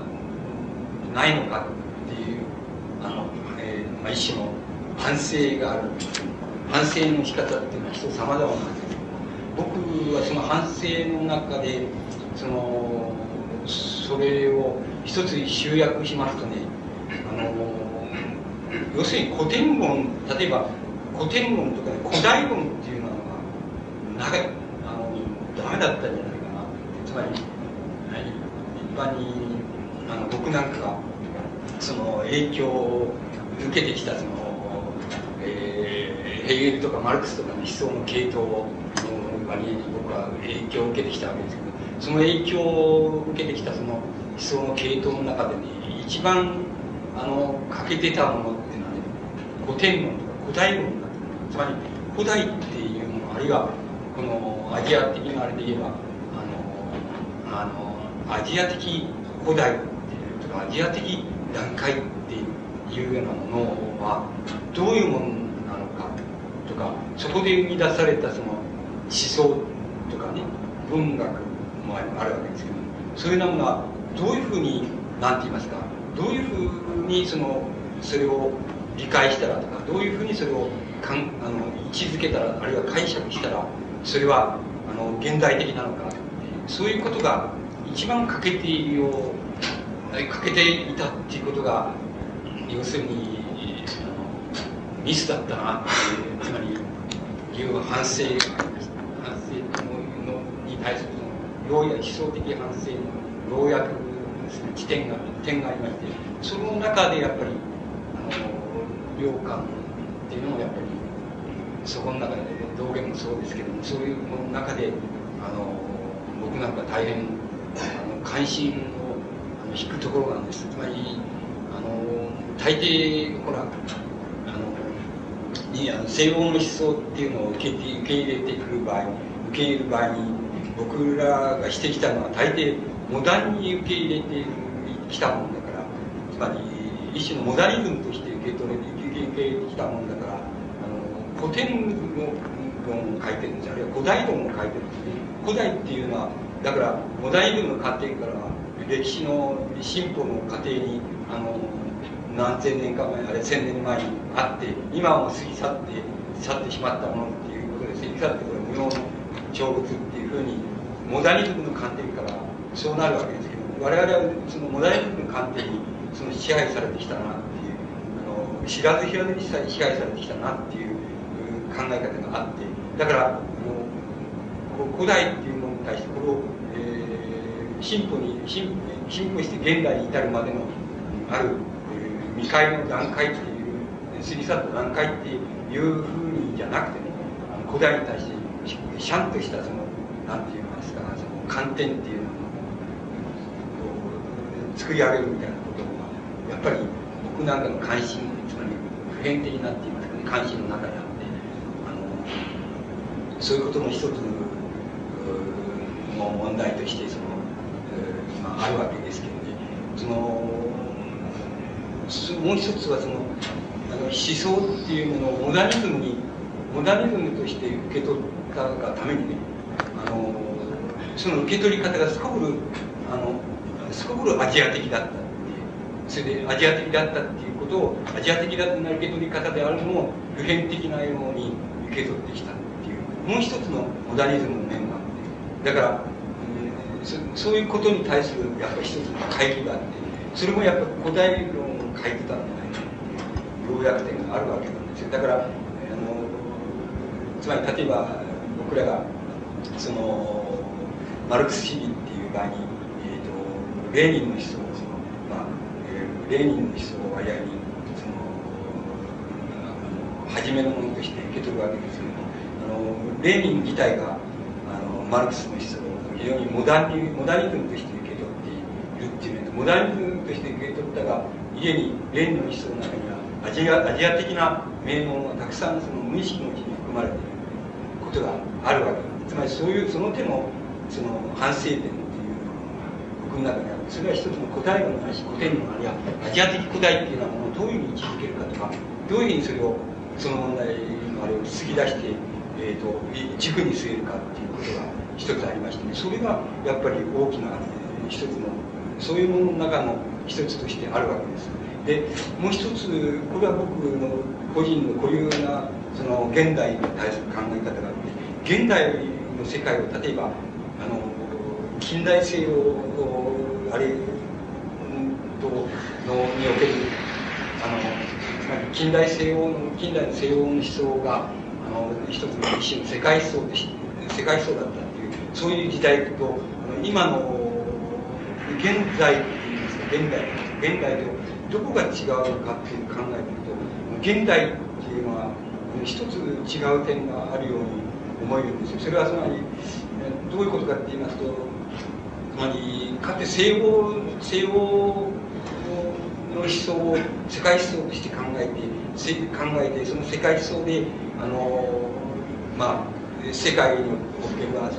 こるそのあらゆる現象全ての現象を理解して解釈して理解していけば理解ができるみたいに考えられた時代に比べるとなんか現代っていうのはつまりその西洋もそうですけど西洋もそうですけどもそれから、え、そのアジア地区もそうだしあのオリエントもそうだしそれからもっとあれに行くとあのつまり第三世界みたいな、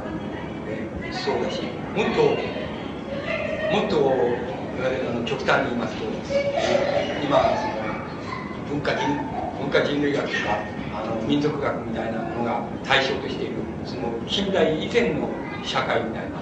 ものが地球のどっかの地域にまだあるわけですけどもそこの問題もなんかいわばあの同じ何て言いますか水平線と言いますか地平線と言いますか同じ平面上に全部並んじゃったっていうのが多分現代の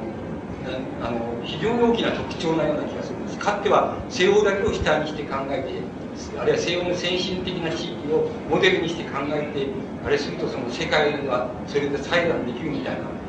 時代がありましたけどもそれに対して現代では全部見返りまで含めて全部こうなんか同じ同一の視野世界的視野の中に並んできちゃったっていうことが非常に大きな特徴なのでこの並んできちゃった特徴っていうのは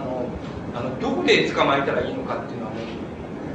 僕らの割によく考えてあの非常によく考えていることの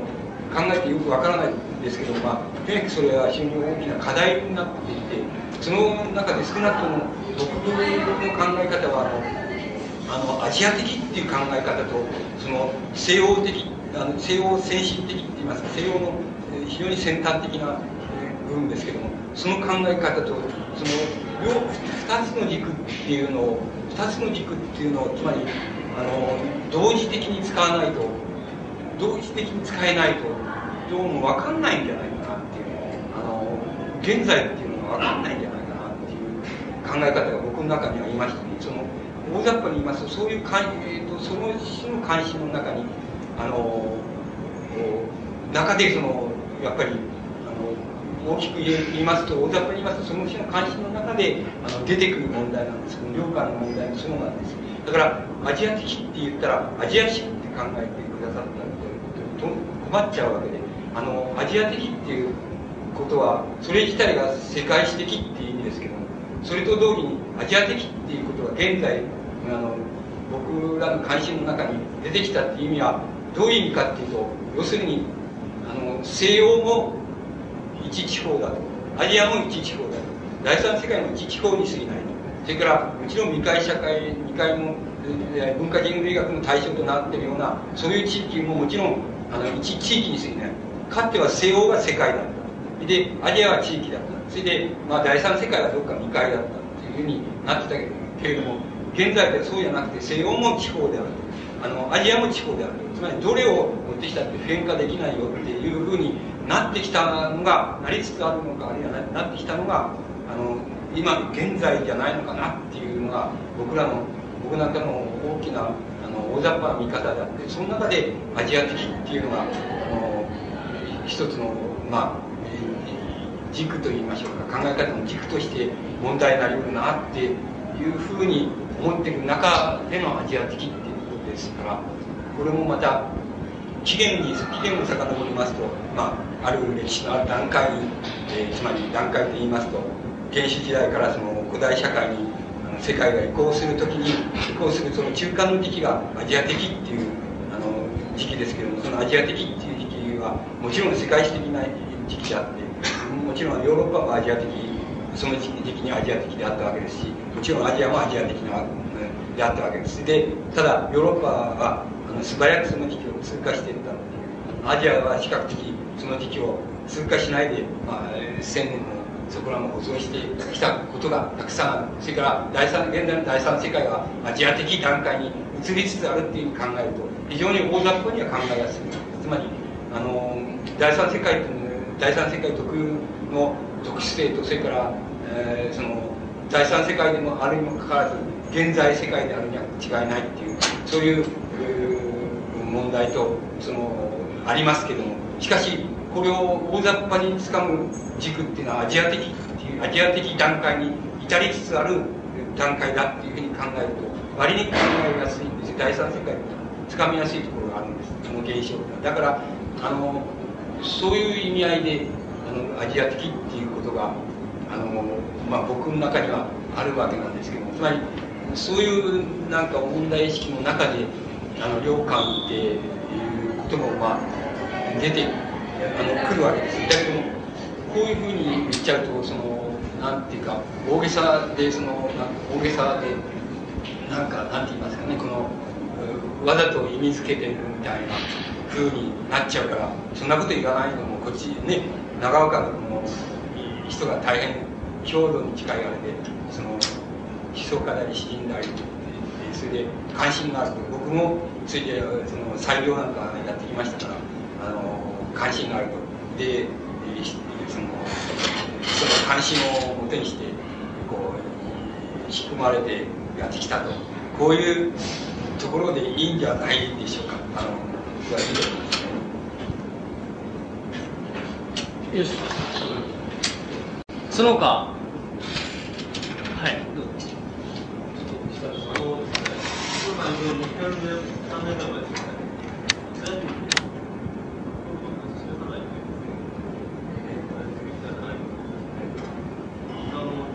として完全にそうっていうのは後ろさんなるでまた今度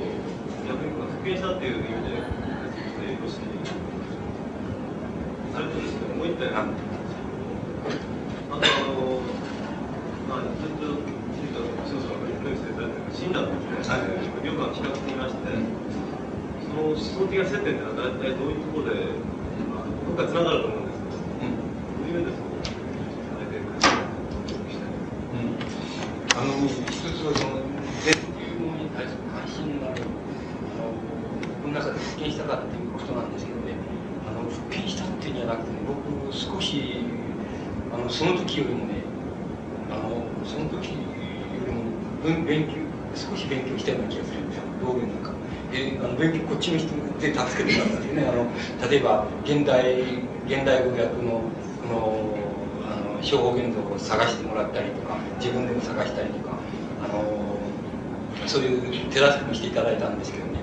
あの少し僕勉強したように。思うんですよその時でもねその時でもね僕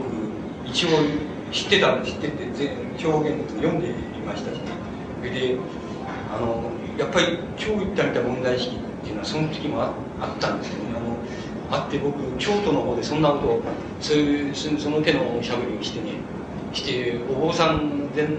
お坊さんが聞いててねあものすごく怒られたことがあるんですけどね。あのまあ分かるわけがないとかって言われましてね。であの分かるわけがないって言われるということでね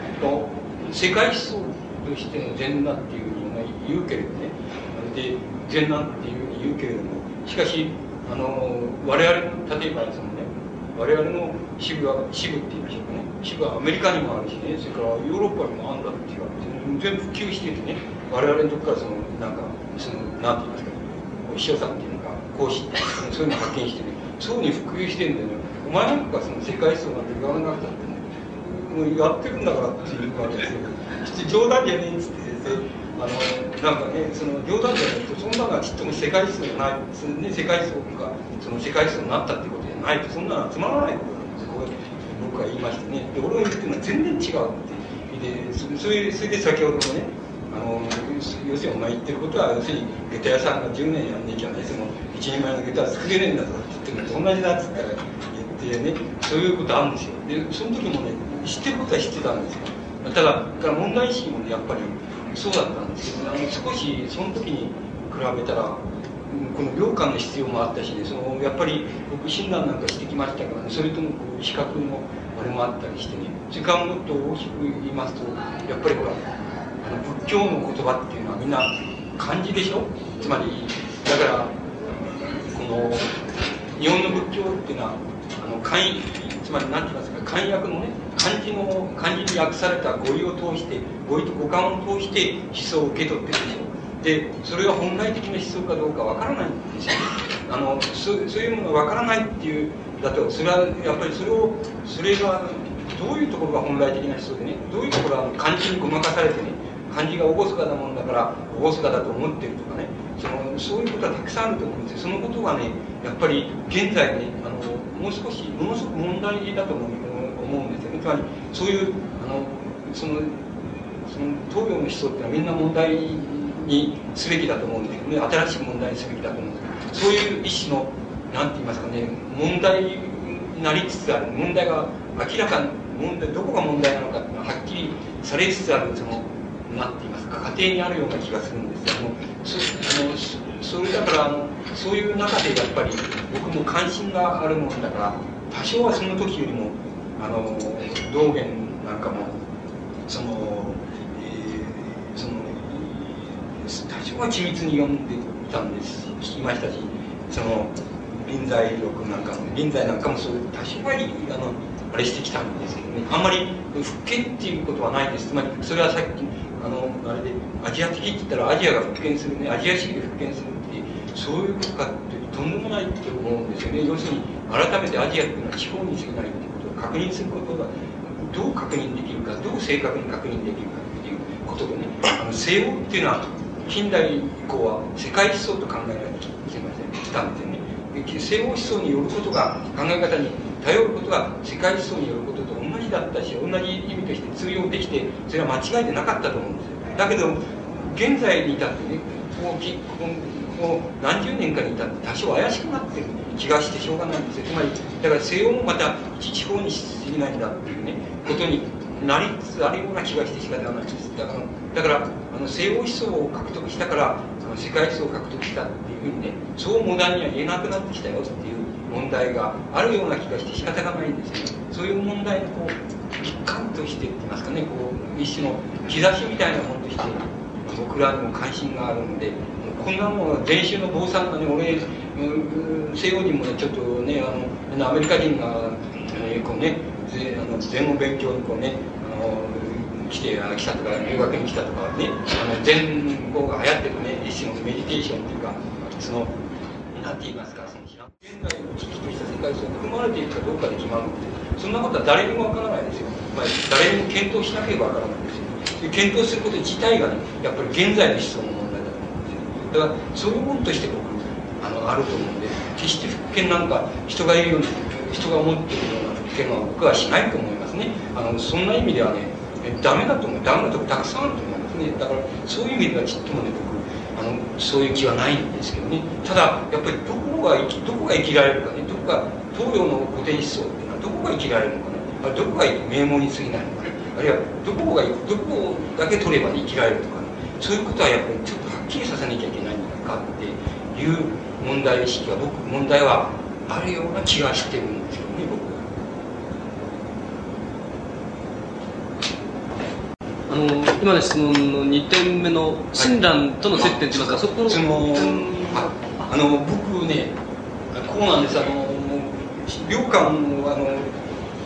こうだと思うんです。つまりそれが良寛のそのなんて言いますか突っ張りがその取れ突っ張りが取れちゃったっていうことかどうか今日の話で言えば村落共同体のね共同体のえっと共同僕の言葉で言えば共同幻想なんですけどそれとそのある一つのねあのなんか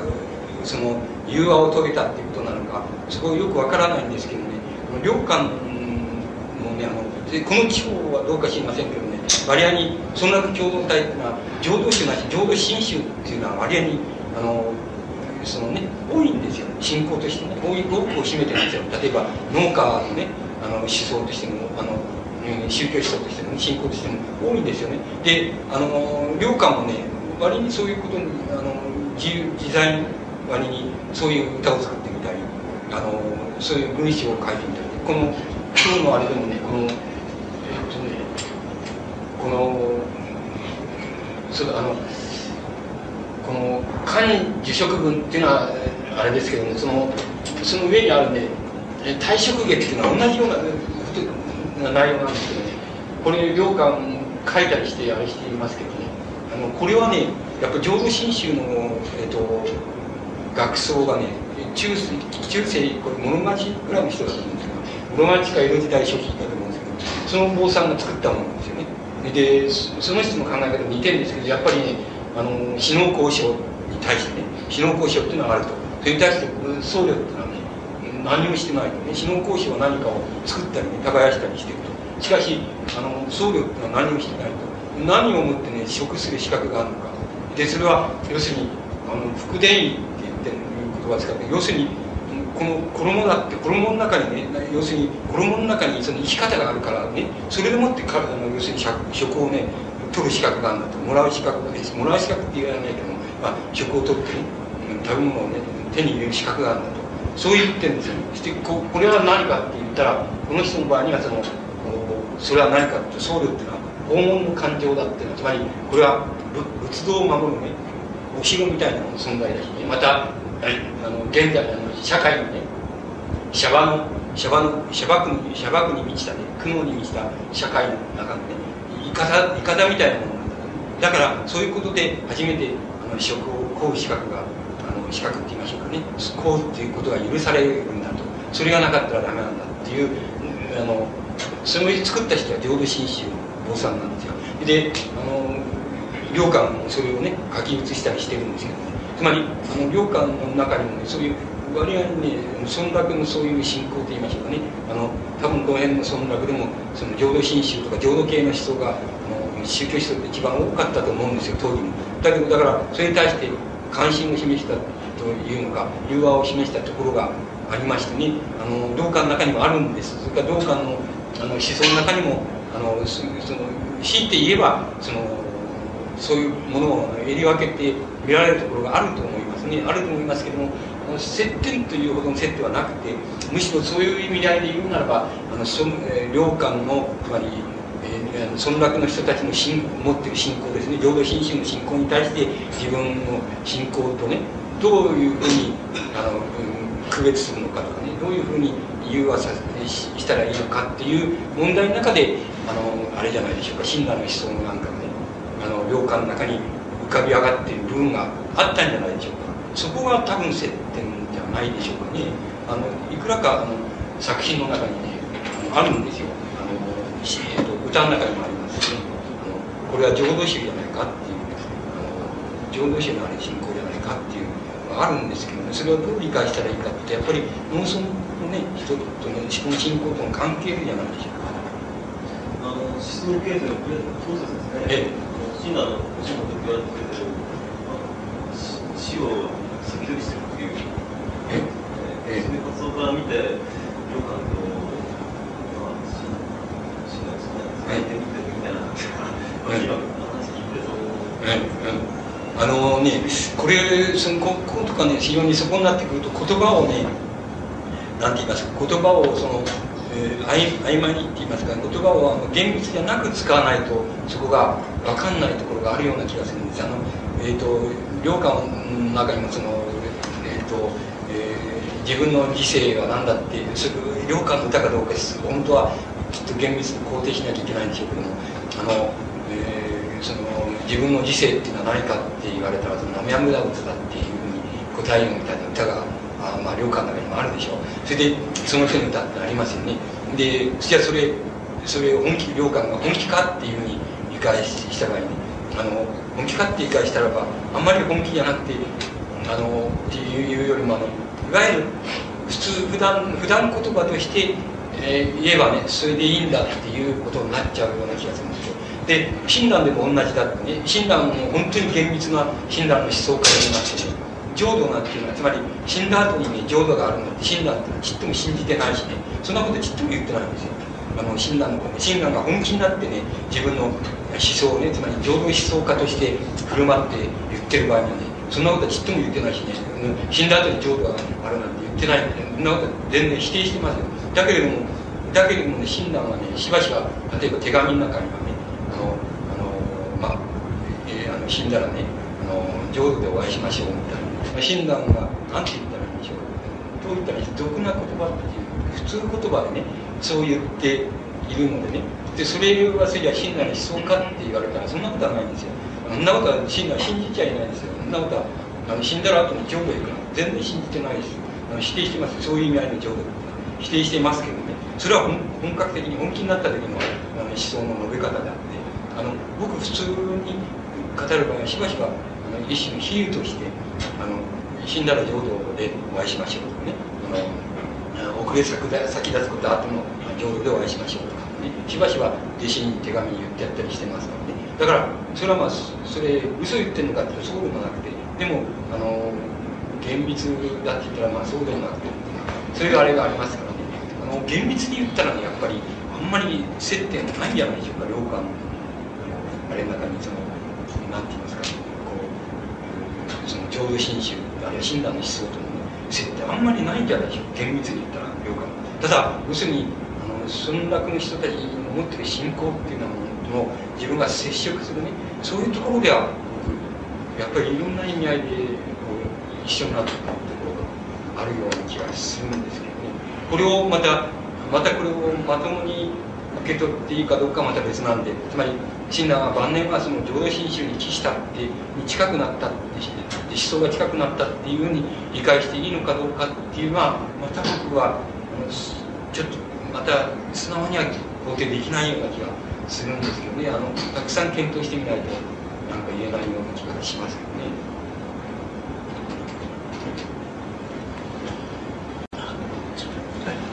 あのお話の中であの、まあ、僧侶という問題があのかなりこうクローズアップされてきたわけですがあの、まあ、僧侶論ということになると思います、まあ、私たちなんかそれをかなりこう引き寄せてみた場合ですね、まあ、僧侶って言ってもあのなんとか宗の坊さんという感じしかないわけですが吉本さんの場合はその僧侶というものを手がかりとしてやはりあのなんですかそのアジア的な思想あるいは村落共同体の思想というものをこう再検討という形の場所として僧侶ということをお考えなんかどうかという感じなんです。例えば私自身もその僧侶ということを、まあ、非常にこう領域があるわけですね。何々思想とか現在の坊さんとかさらに研究も相当積まれてるわけなんですが、今まであまり注目してなかったわけですね。親鸞とかにあのあるいは採業とか良寛という形ではこう見てたんですが僧侶そのものとして見たことは、まあ、一度もなかったわけなんですがその辺のところの手がかりとなるのかどうかちょっとあの僕の中にもやっぱり同じようなあれがありましてね。それで結局あの僕ねあのこういう宋の思想つまり仏教ですけども仏教とかあの儒教もそうなんですけどもあの東洋の思想っていうようなものがあの、まあ、つまりオリエントで言えばその海峡の思想みたいなものですけどそういうようなものも、まあ、あのどこで取っていったらいい？どこでそのその問題を思想の問題をそのはっきりさせていったらいいのかっていうふうに考えていきます。とどうしてもそのその思想があの発生したって言いましょうねその思想が生み出されたその起源のところで考えた考えるとそのある意味で非常にその思想の骨組みがつかみやすいっていうことが僕はあると思うんですよね。そうそうするとそこまで遡っていきますとね仏教の思想も結局あのアジア的な思想の一つとしてそのあのやっぱりアジア的な村落共同体ができた時のあのその段階で生み出された思想であり世界観であるっていうふうにどうしてもそこまで遡るそこまで遡ってきてでそういう思想を体現した存在っていうのを考えてみるとそれはやっぱり農業共同体アジア的な農業共同体からいわばその阻害されたっていいますかねそこから外れた要するに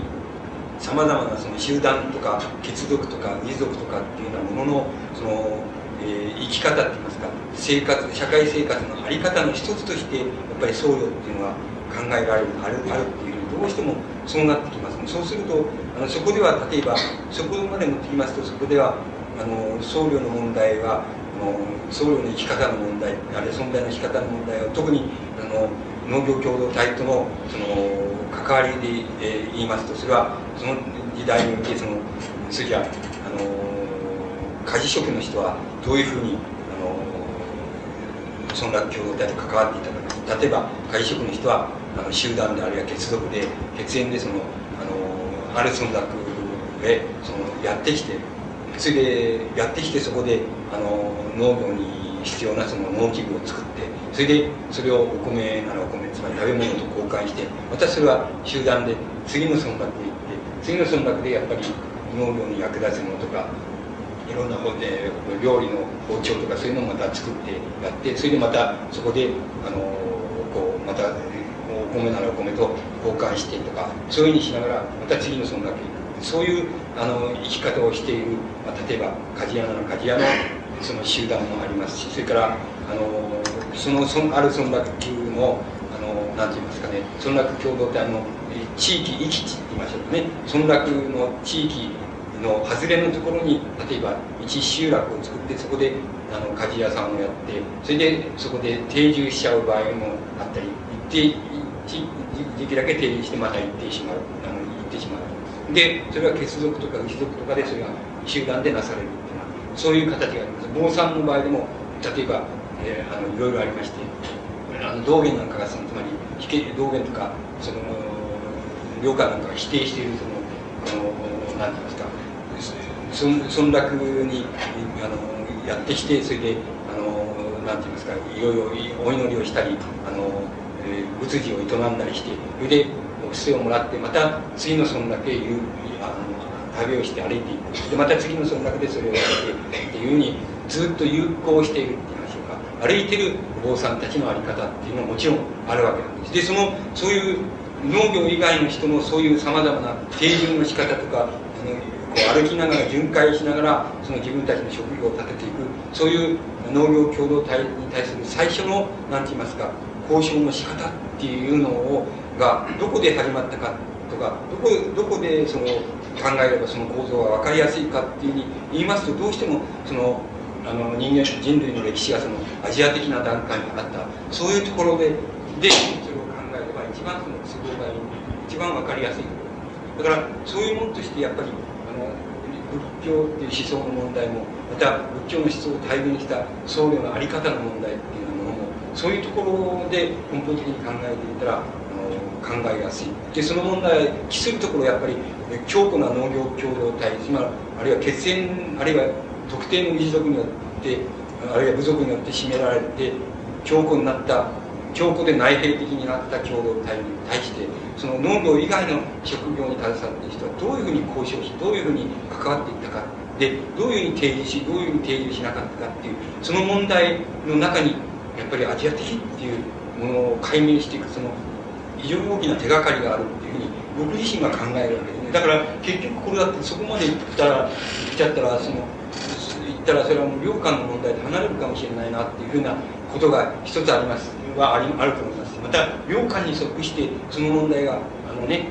あのどこまでそのその問題がこう接近できるかあるいはそういうふうに接近した場合に領間自身の理解としてどういう違う問題が出てくる可能性があるかっていうことはやっぱり僕はあり得るような気がするんですね。の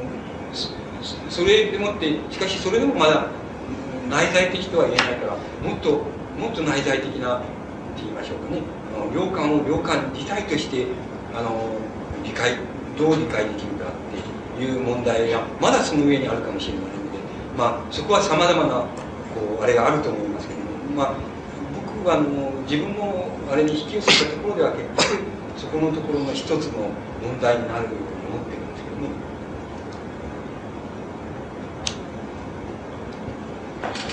その他ご質問どうしょうか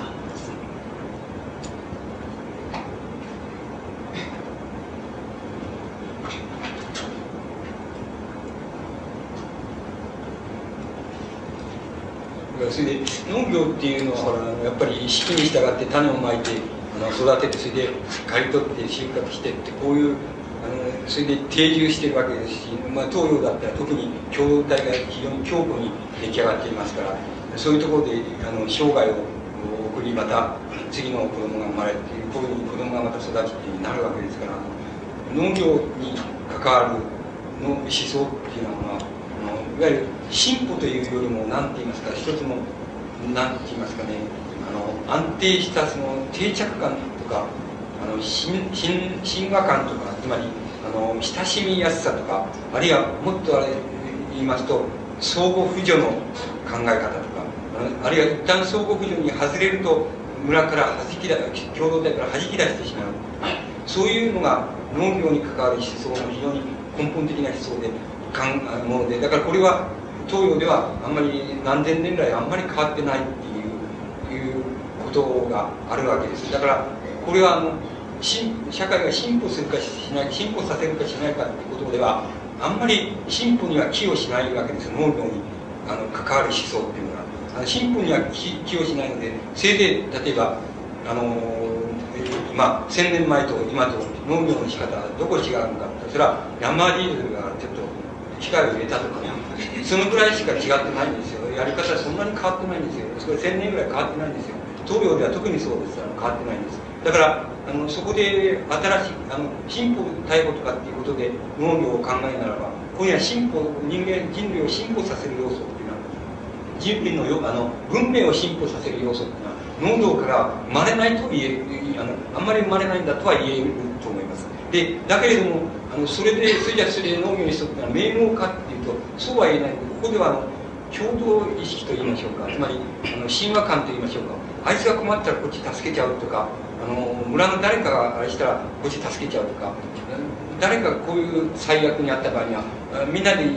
やっちゃうってみんなでそれをカバーしちゃうとかそういうつまり神話観とか相互扶助っていうのはそれを一つの思想というふうに考えればその相互扶助の思想っていうのがそしてまたそれが人間の歴史にとっては人間にとって大切なものだと考えならばこれはやっぱり農業の農村の思想あるいは農業に関わる思想以外にはそれを生み出すことができないと思います。だからそういう意味で農業の思想ってのは進歩ではないけれどもつまり進歩思想とかあの文文文明を進歩させる思想じゃないけれどもあの文明の根底にある思想であるとかねあの人間にもし神話感が必要だってあいつが困った時助けるのが、えー、助けるっていうのは悪いことじゃないっていうことが永久の真理だとすればやっぱりその永久の真理っていうのは農業を元にした思想からしか生まれないんです。だからそういう意味で重要なんです。だからこれは単に名門じゃないんです。名門ってたくさんありますからつまり進歩っていう概念から言えば農業にまつわる思想にはたくさんの名門がありますけれどもしかし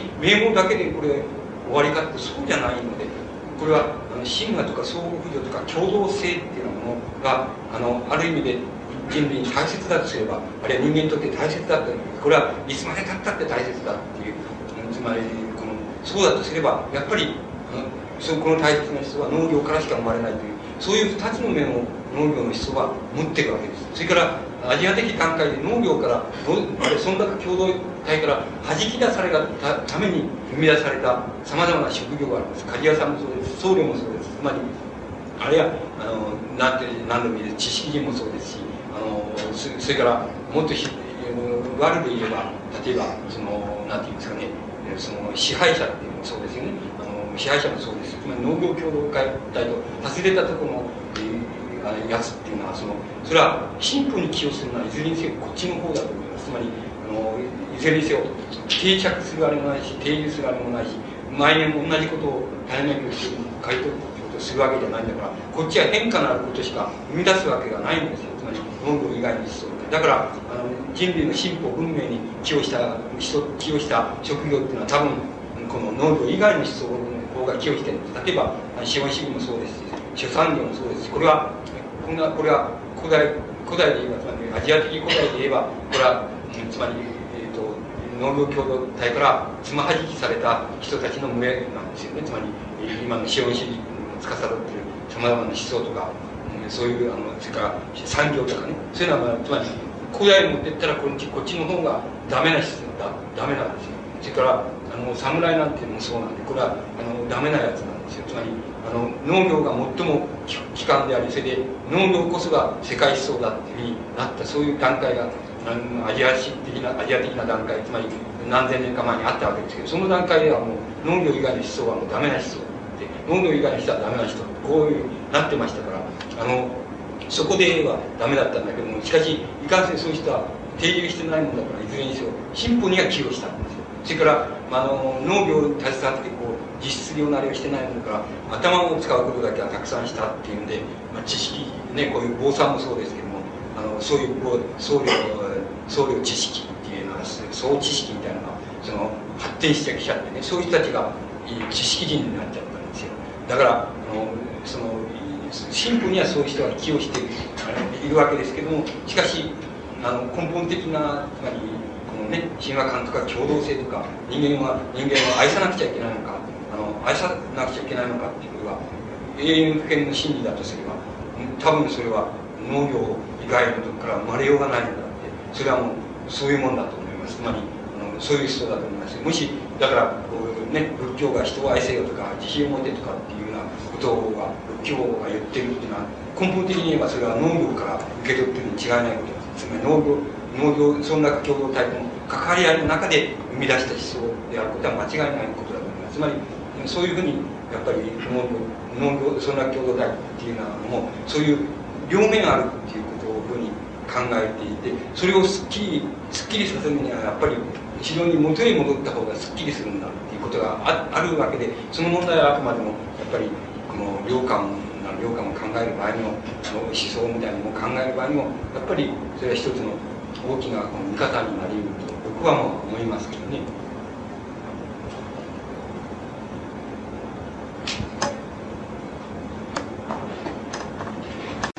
その他あの今ちょっと言ってきましたのであのお話伺いたいんですけども知識人論ということでやりますとさっきあの吉本さんが言われたのはその良寛は道徳的にあらずと倫理的にあらず通俗的なものにあらずというふうに言われましたけれどもで非常に思想が高度なんであると、うん、そういうふうにすぐ行為に結びつけていくと、その簡単によ短絡に良寛理解になってしまうと。いうふうに言われましたけれどもあの僕が感じましたのはその思想の高度さというものは通俗的であり誰にでも分かるものでありその愛護ということとかですねことからしても普段の日常生活の中でその普通の人にも分かる分かりうる。そのそういう裏付け思想の核がありながらのその日常行動というものがさらに高度なんではないかと思うんですけれども。そのあの石本さんが言われたその思想の高度さという高度っていうのはどういった観点で言われてるのかちょっとあの僕はねあの僕もあなたのおっしゃることはよくわかるんで例えばあの親鸞なんかっていうのはそういう考え方だと思うんでつまりあの思想っていうのは高度になればなるほどねあの非非非、うん、知識的なものあるいはその、えー、その、うん、まあその普通の人でいいわけですけど、ね、普通の人の考え方っていうのを包括できなければあのその思想は思想とは言えないっていう考え方は親鸞の中にもあると思うんですね。親鸞の、まあ、例えば言葉で言えばそのその王相っていうことと幻想帰る相行く相っていう姿と帰る姿っていうことで帰る姿っていうのはない思想っていうのはダメなんだっていう考え方があって帰る姿においてはこういう思想を高度にすればするほどその思想があのよりその何て言いますか根源的なって言いましょうかよりつまりあのまあその底辺的なと言いましょうか。非非知識的なそういう人の生活思想生活についての考え方を包括できるっていうふうにならなければ思想とはならない思想とは言えないんだって考え方があると思いますね。だからあのそういうあの親鸞の中にありますけど僕なんかはあの結局僕なんかの考え方の根底になって要するにあの知識的でない大衆っていうのを無限に包括できるっていう過程っていうのがなければあのそれがあの価値いわば価値観のその価値の根源ななければけないっていう考え方が僕らの考え方にもありますけど、ね、あのこの禅の思想っていうのは残念ですけどもね残念っていうかあの、えー、その全く質が違ってましてね全くそういうことを認めないですね。あのそんなことはどういうことだってつまりあのひた、えーと、道元の言葉で言えばひたひたすらすられっていうことなんですよ。ひたすら座禅しろ24時間座禅しろそれから飯なんか食わなくていい。眠ら眠らなくてもいい。とにかくひたすら座禅しろでなぜそうかっていうとそれがあのつまり仏教あの仏教のその元祖元祖といいますか始祖であるその釈迦が要するにあの仏道を行じた時にねそれが姿勢なんだから姿勢でありそれが思想の根源なんだから仏教思想の根源なんだから要するにそのその姿勢になってならなきゃねなってるっていうことがそれがもう仏道なんだって考える。だから他の何もしなくていいって考え方です極端にあなたのおっしゃるようにもう人に分かるとか分からないとかって。いう次元がさそれは問題問題外の外だ要するにそんなことはどうでもいいんだよって。要するにとにかく仏道とは仏教思想だ何か要するにただひたすら座れってでも飯なんて食うのも余計なくってやってねとにかく眠るのも余計なくただ座れってもうそれなんですけどねでそれそのその他に何かがあるっていうことはないんだ。その他に思想があるとかねその他に生き方がある。それからその他に人に分からせなきゃならない要素がまた別にあるんだとか、なんだ全然ないっていう考え方なんですよ全くそうですよだからそれはもまるで考え方でまるでその違うんですよその動員系との考え方まるで違うんですよねだから高度っていう意味合いもね僕まるで違うんですよこのえっとあのこの領館の場合もそうなんですけどねこの領館の場合もそうでこれそういうことしたって別に人を助けたわけでもない。助けになるわけでもないし、要するに領領館の生き方で言えばさ子供と周りでもついてるよりかにないわけですよ。しで歌うんだりもね。あの歌うんだり月を見たり、えっとまあ、それ以外にすることもないわけです。あのないですそれであのもちろんそれはそんなのは、ね、何の意味もないっていう観点っていうのはもう永久不変にあるわけなんだけどもしかしあの僕は必ずしもそれに組みしないわけです。よね何の意味ないっていう組みしないわけでもともと大体意味っていうそういうものをいかに生きるかっていうこの意味の根源っていうのはさどっから人は人間人類人間が取ってきたかって大体によってそのそういういかに生きるかっていうものがさ一つのイデーっていうか思想としてね形成されたのは要するに古代的つまり東洋でいうアジア的段階ですよね。アジア的段階で初めて人間いかに行くべきかみたいなことがね一種の、ね、人々の思想として出てきたね。まとまって出てきた。そういう段階ですから。ねだからそこまで行っちゃった時にさそこまで行っちゃった時にねこの出てきた思想ですからね。その中にはさ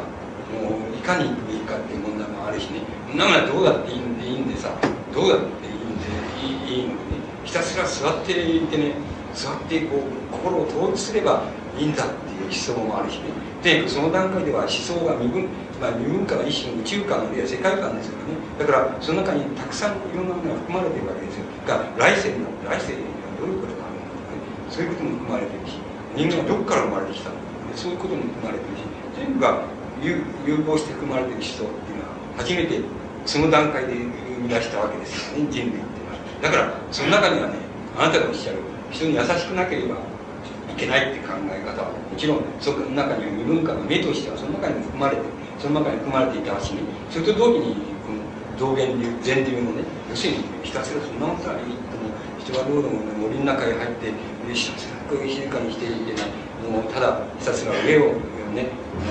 食べることもしないで上を待てばいいなとかねそういうふうにしてあのそういうふうに自然にその上るとねそうするといわゆる促進成仏って言われてもう来世に非常な幸福が得られるんだというやつもいるしねもうまたそういう考え方もその中に含まれていますね要するにもともと元を正せばさ要するにおっしゃるその思想もさあの我々が思想と称しているものもさ元を正せばそういう異文化の目としてあったんですからね。それがこういう分化してさあなたのようにその人に分かんねえようなことやったら役に立たねえことやんないそ思想じゃねえって人が出てくるしさもちろんそのあなんかどうだっていいことだっていいことにひたすらあの義を追求してるんだっていう人もいるしさその千差万別になっているんだけれどもあの僕だからそのなんて言いますかねもう少し僕はそこはね僕根源って言いましょうかね普遍的な根源っていうものをねあれしていかないといけないような気がするそれが要するにさっき言ったね古代論が欠けてたんだ俺たちね古代論が欠けてたって、えーと、あなたの先生で言えばさ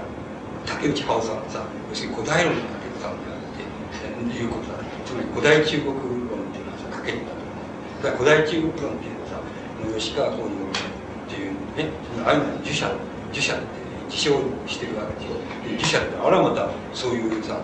そうそうなんですよね。だけど要するに古代古代中国思想儒教思想っていういうもののね根源っていうのに対する観点っていうのをねやっぱりはっきりさせるっていうことが竹内さんに欠けてたと思うつまりそれをはっきりさせないっていうことは、ね、古代論に書いてるっていう。で儒教の思想っていうのは、ね、実践思想なんですよそういう実践者なんですよ。であのそれはねやっぱり割にね要するにアジア的段階のね仮に中国におけるアジア的段階の、ね、あの末期の時にね要するに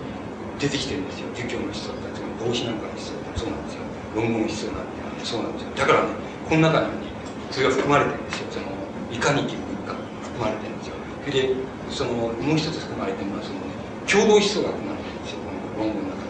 僕はよくそういうさ例を言うんだけどさ、ね、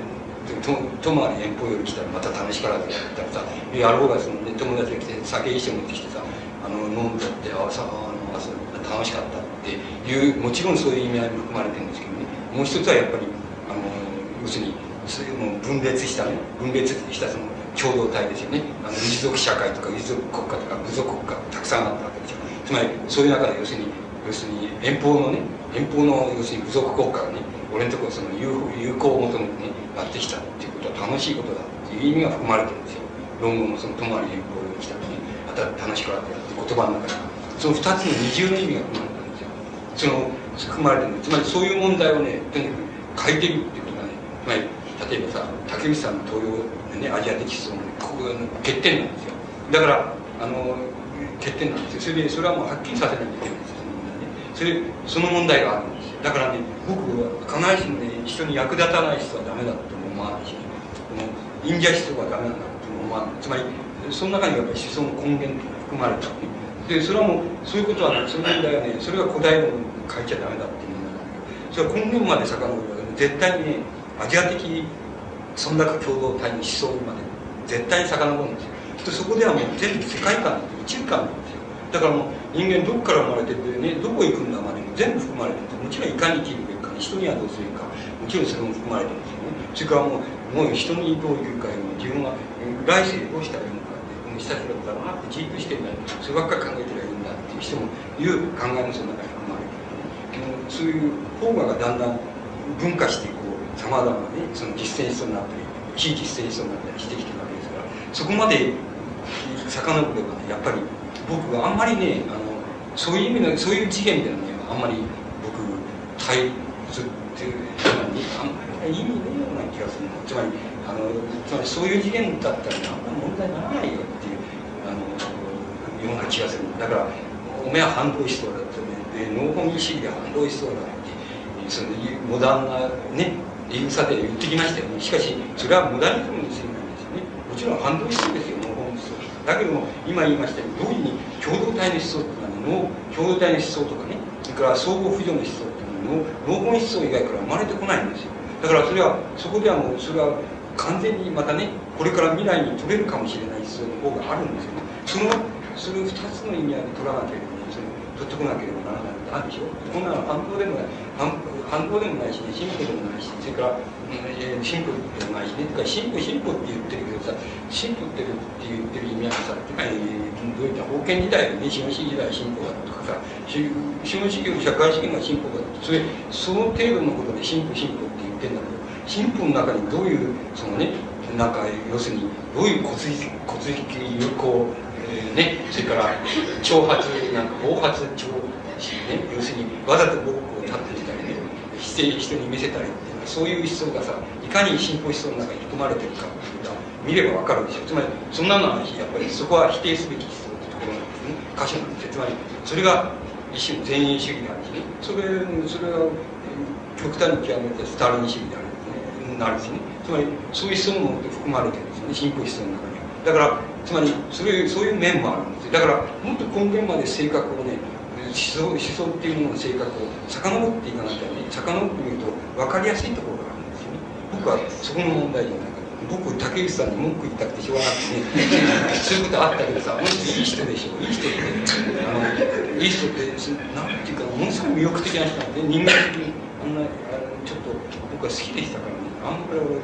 そういう言いたくねえよっていうことは随分僕は抑制しましたけどね。でも僕はそれはあの竹内さんの僕利点もちろん利点ですよね。日本の儒学思想だからそこまで、ね、取り出してきたんだからものすごいあの優れた思想家ですけど同時にもし弱点があるとすれば多分その古代思想に対してね古代古代に対する観点をね明瞭にね持てなかった。持たなかったというかないがしろにしたんだけどねそこに対して明瞭なるを掴んどくべきだったっていうあの僕そこをあの弱点のように思ってきましたけどね僕はその問題じゃないでしょうかだからその次元ではあんまり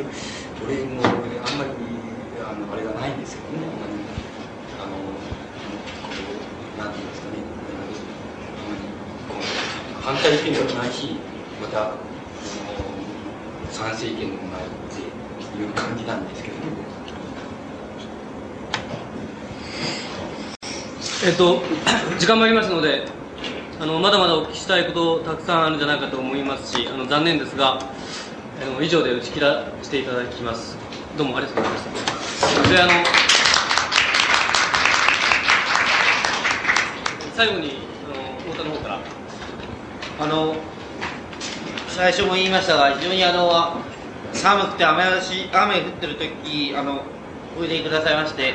誠にありがとうございました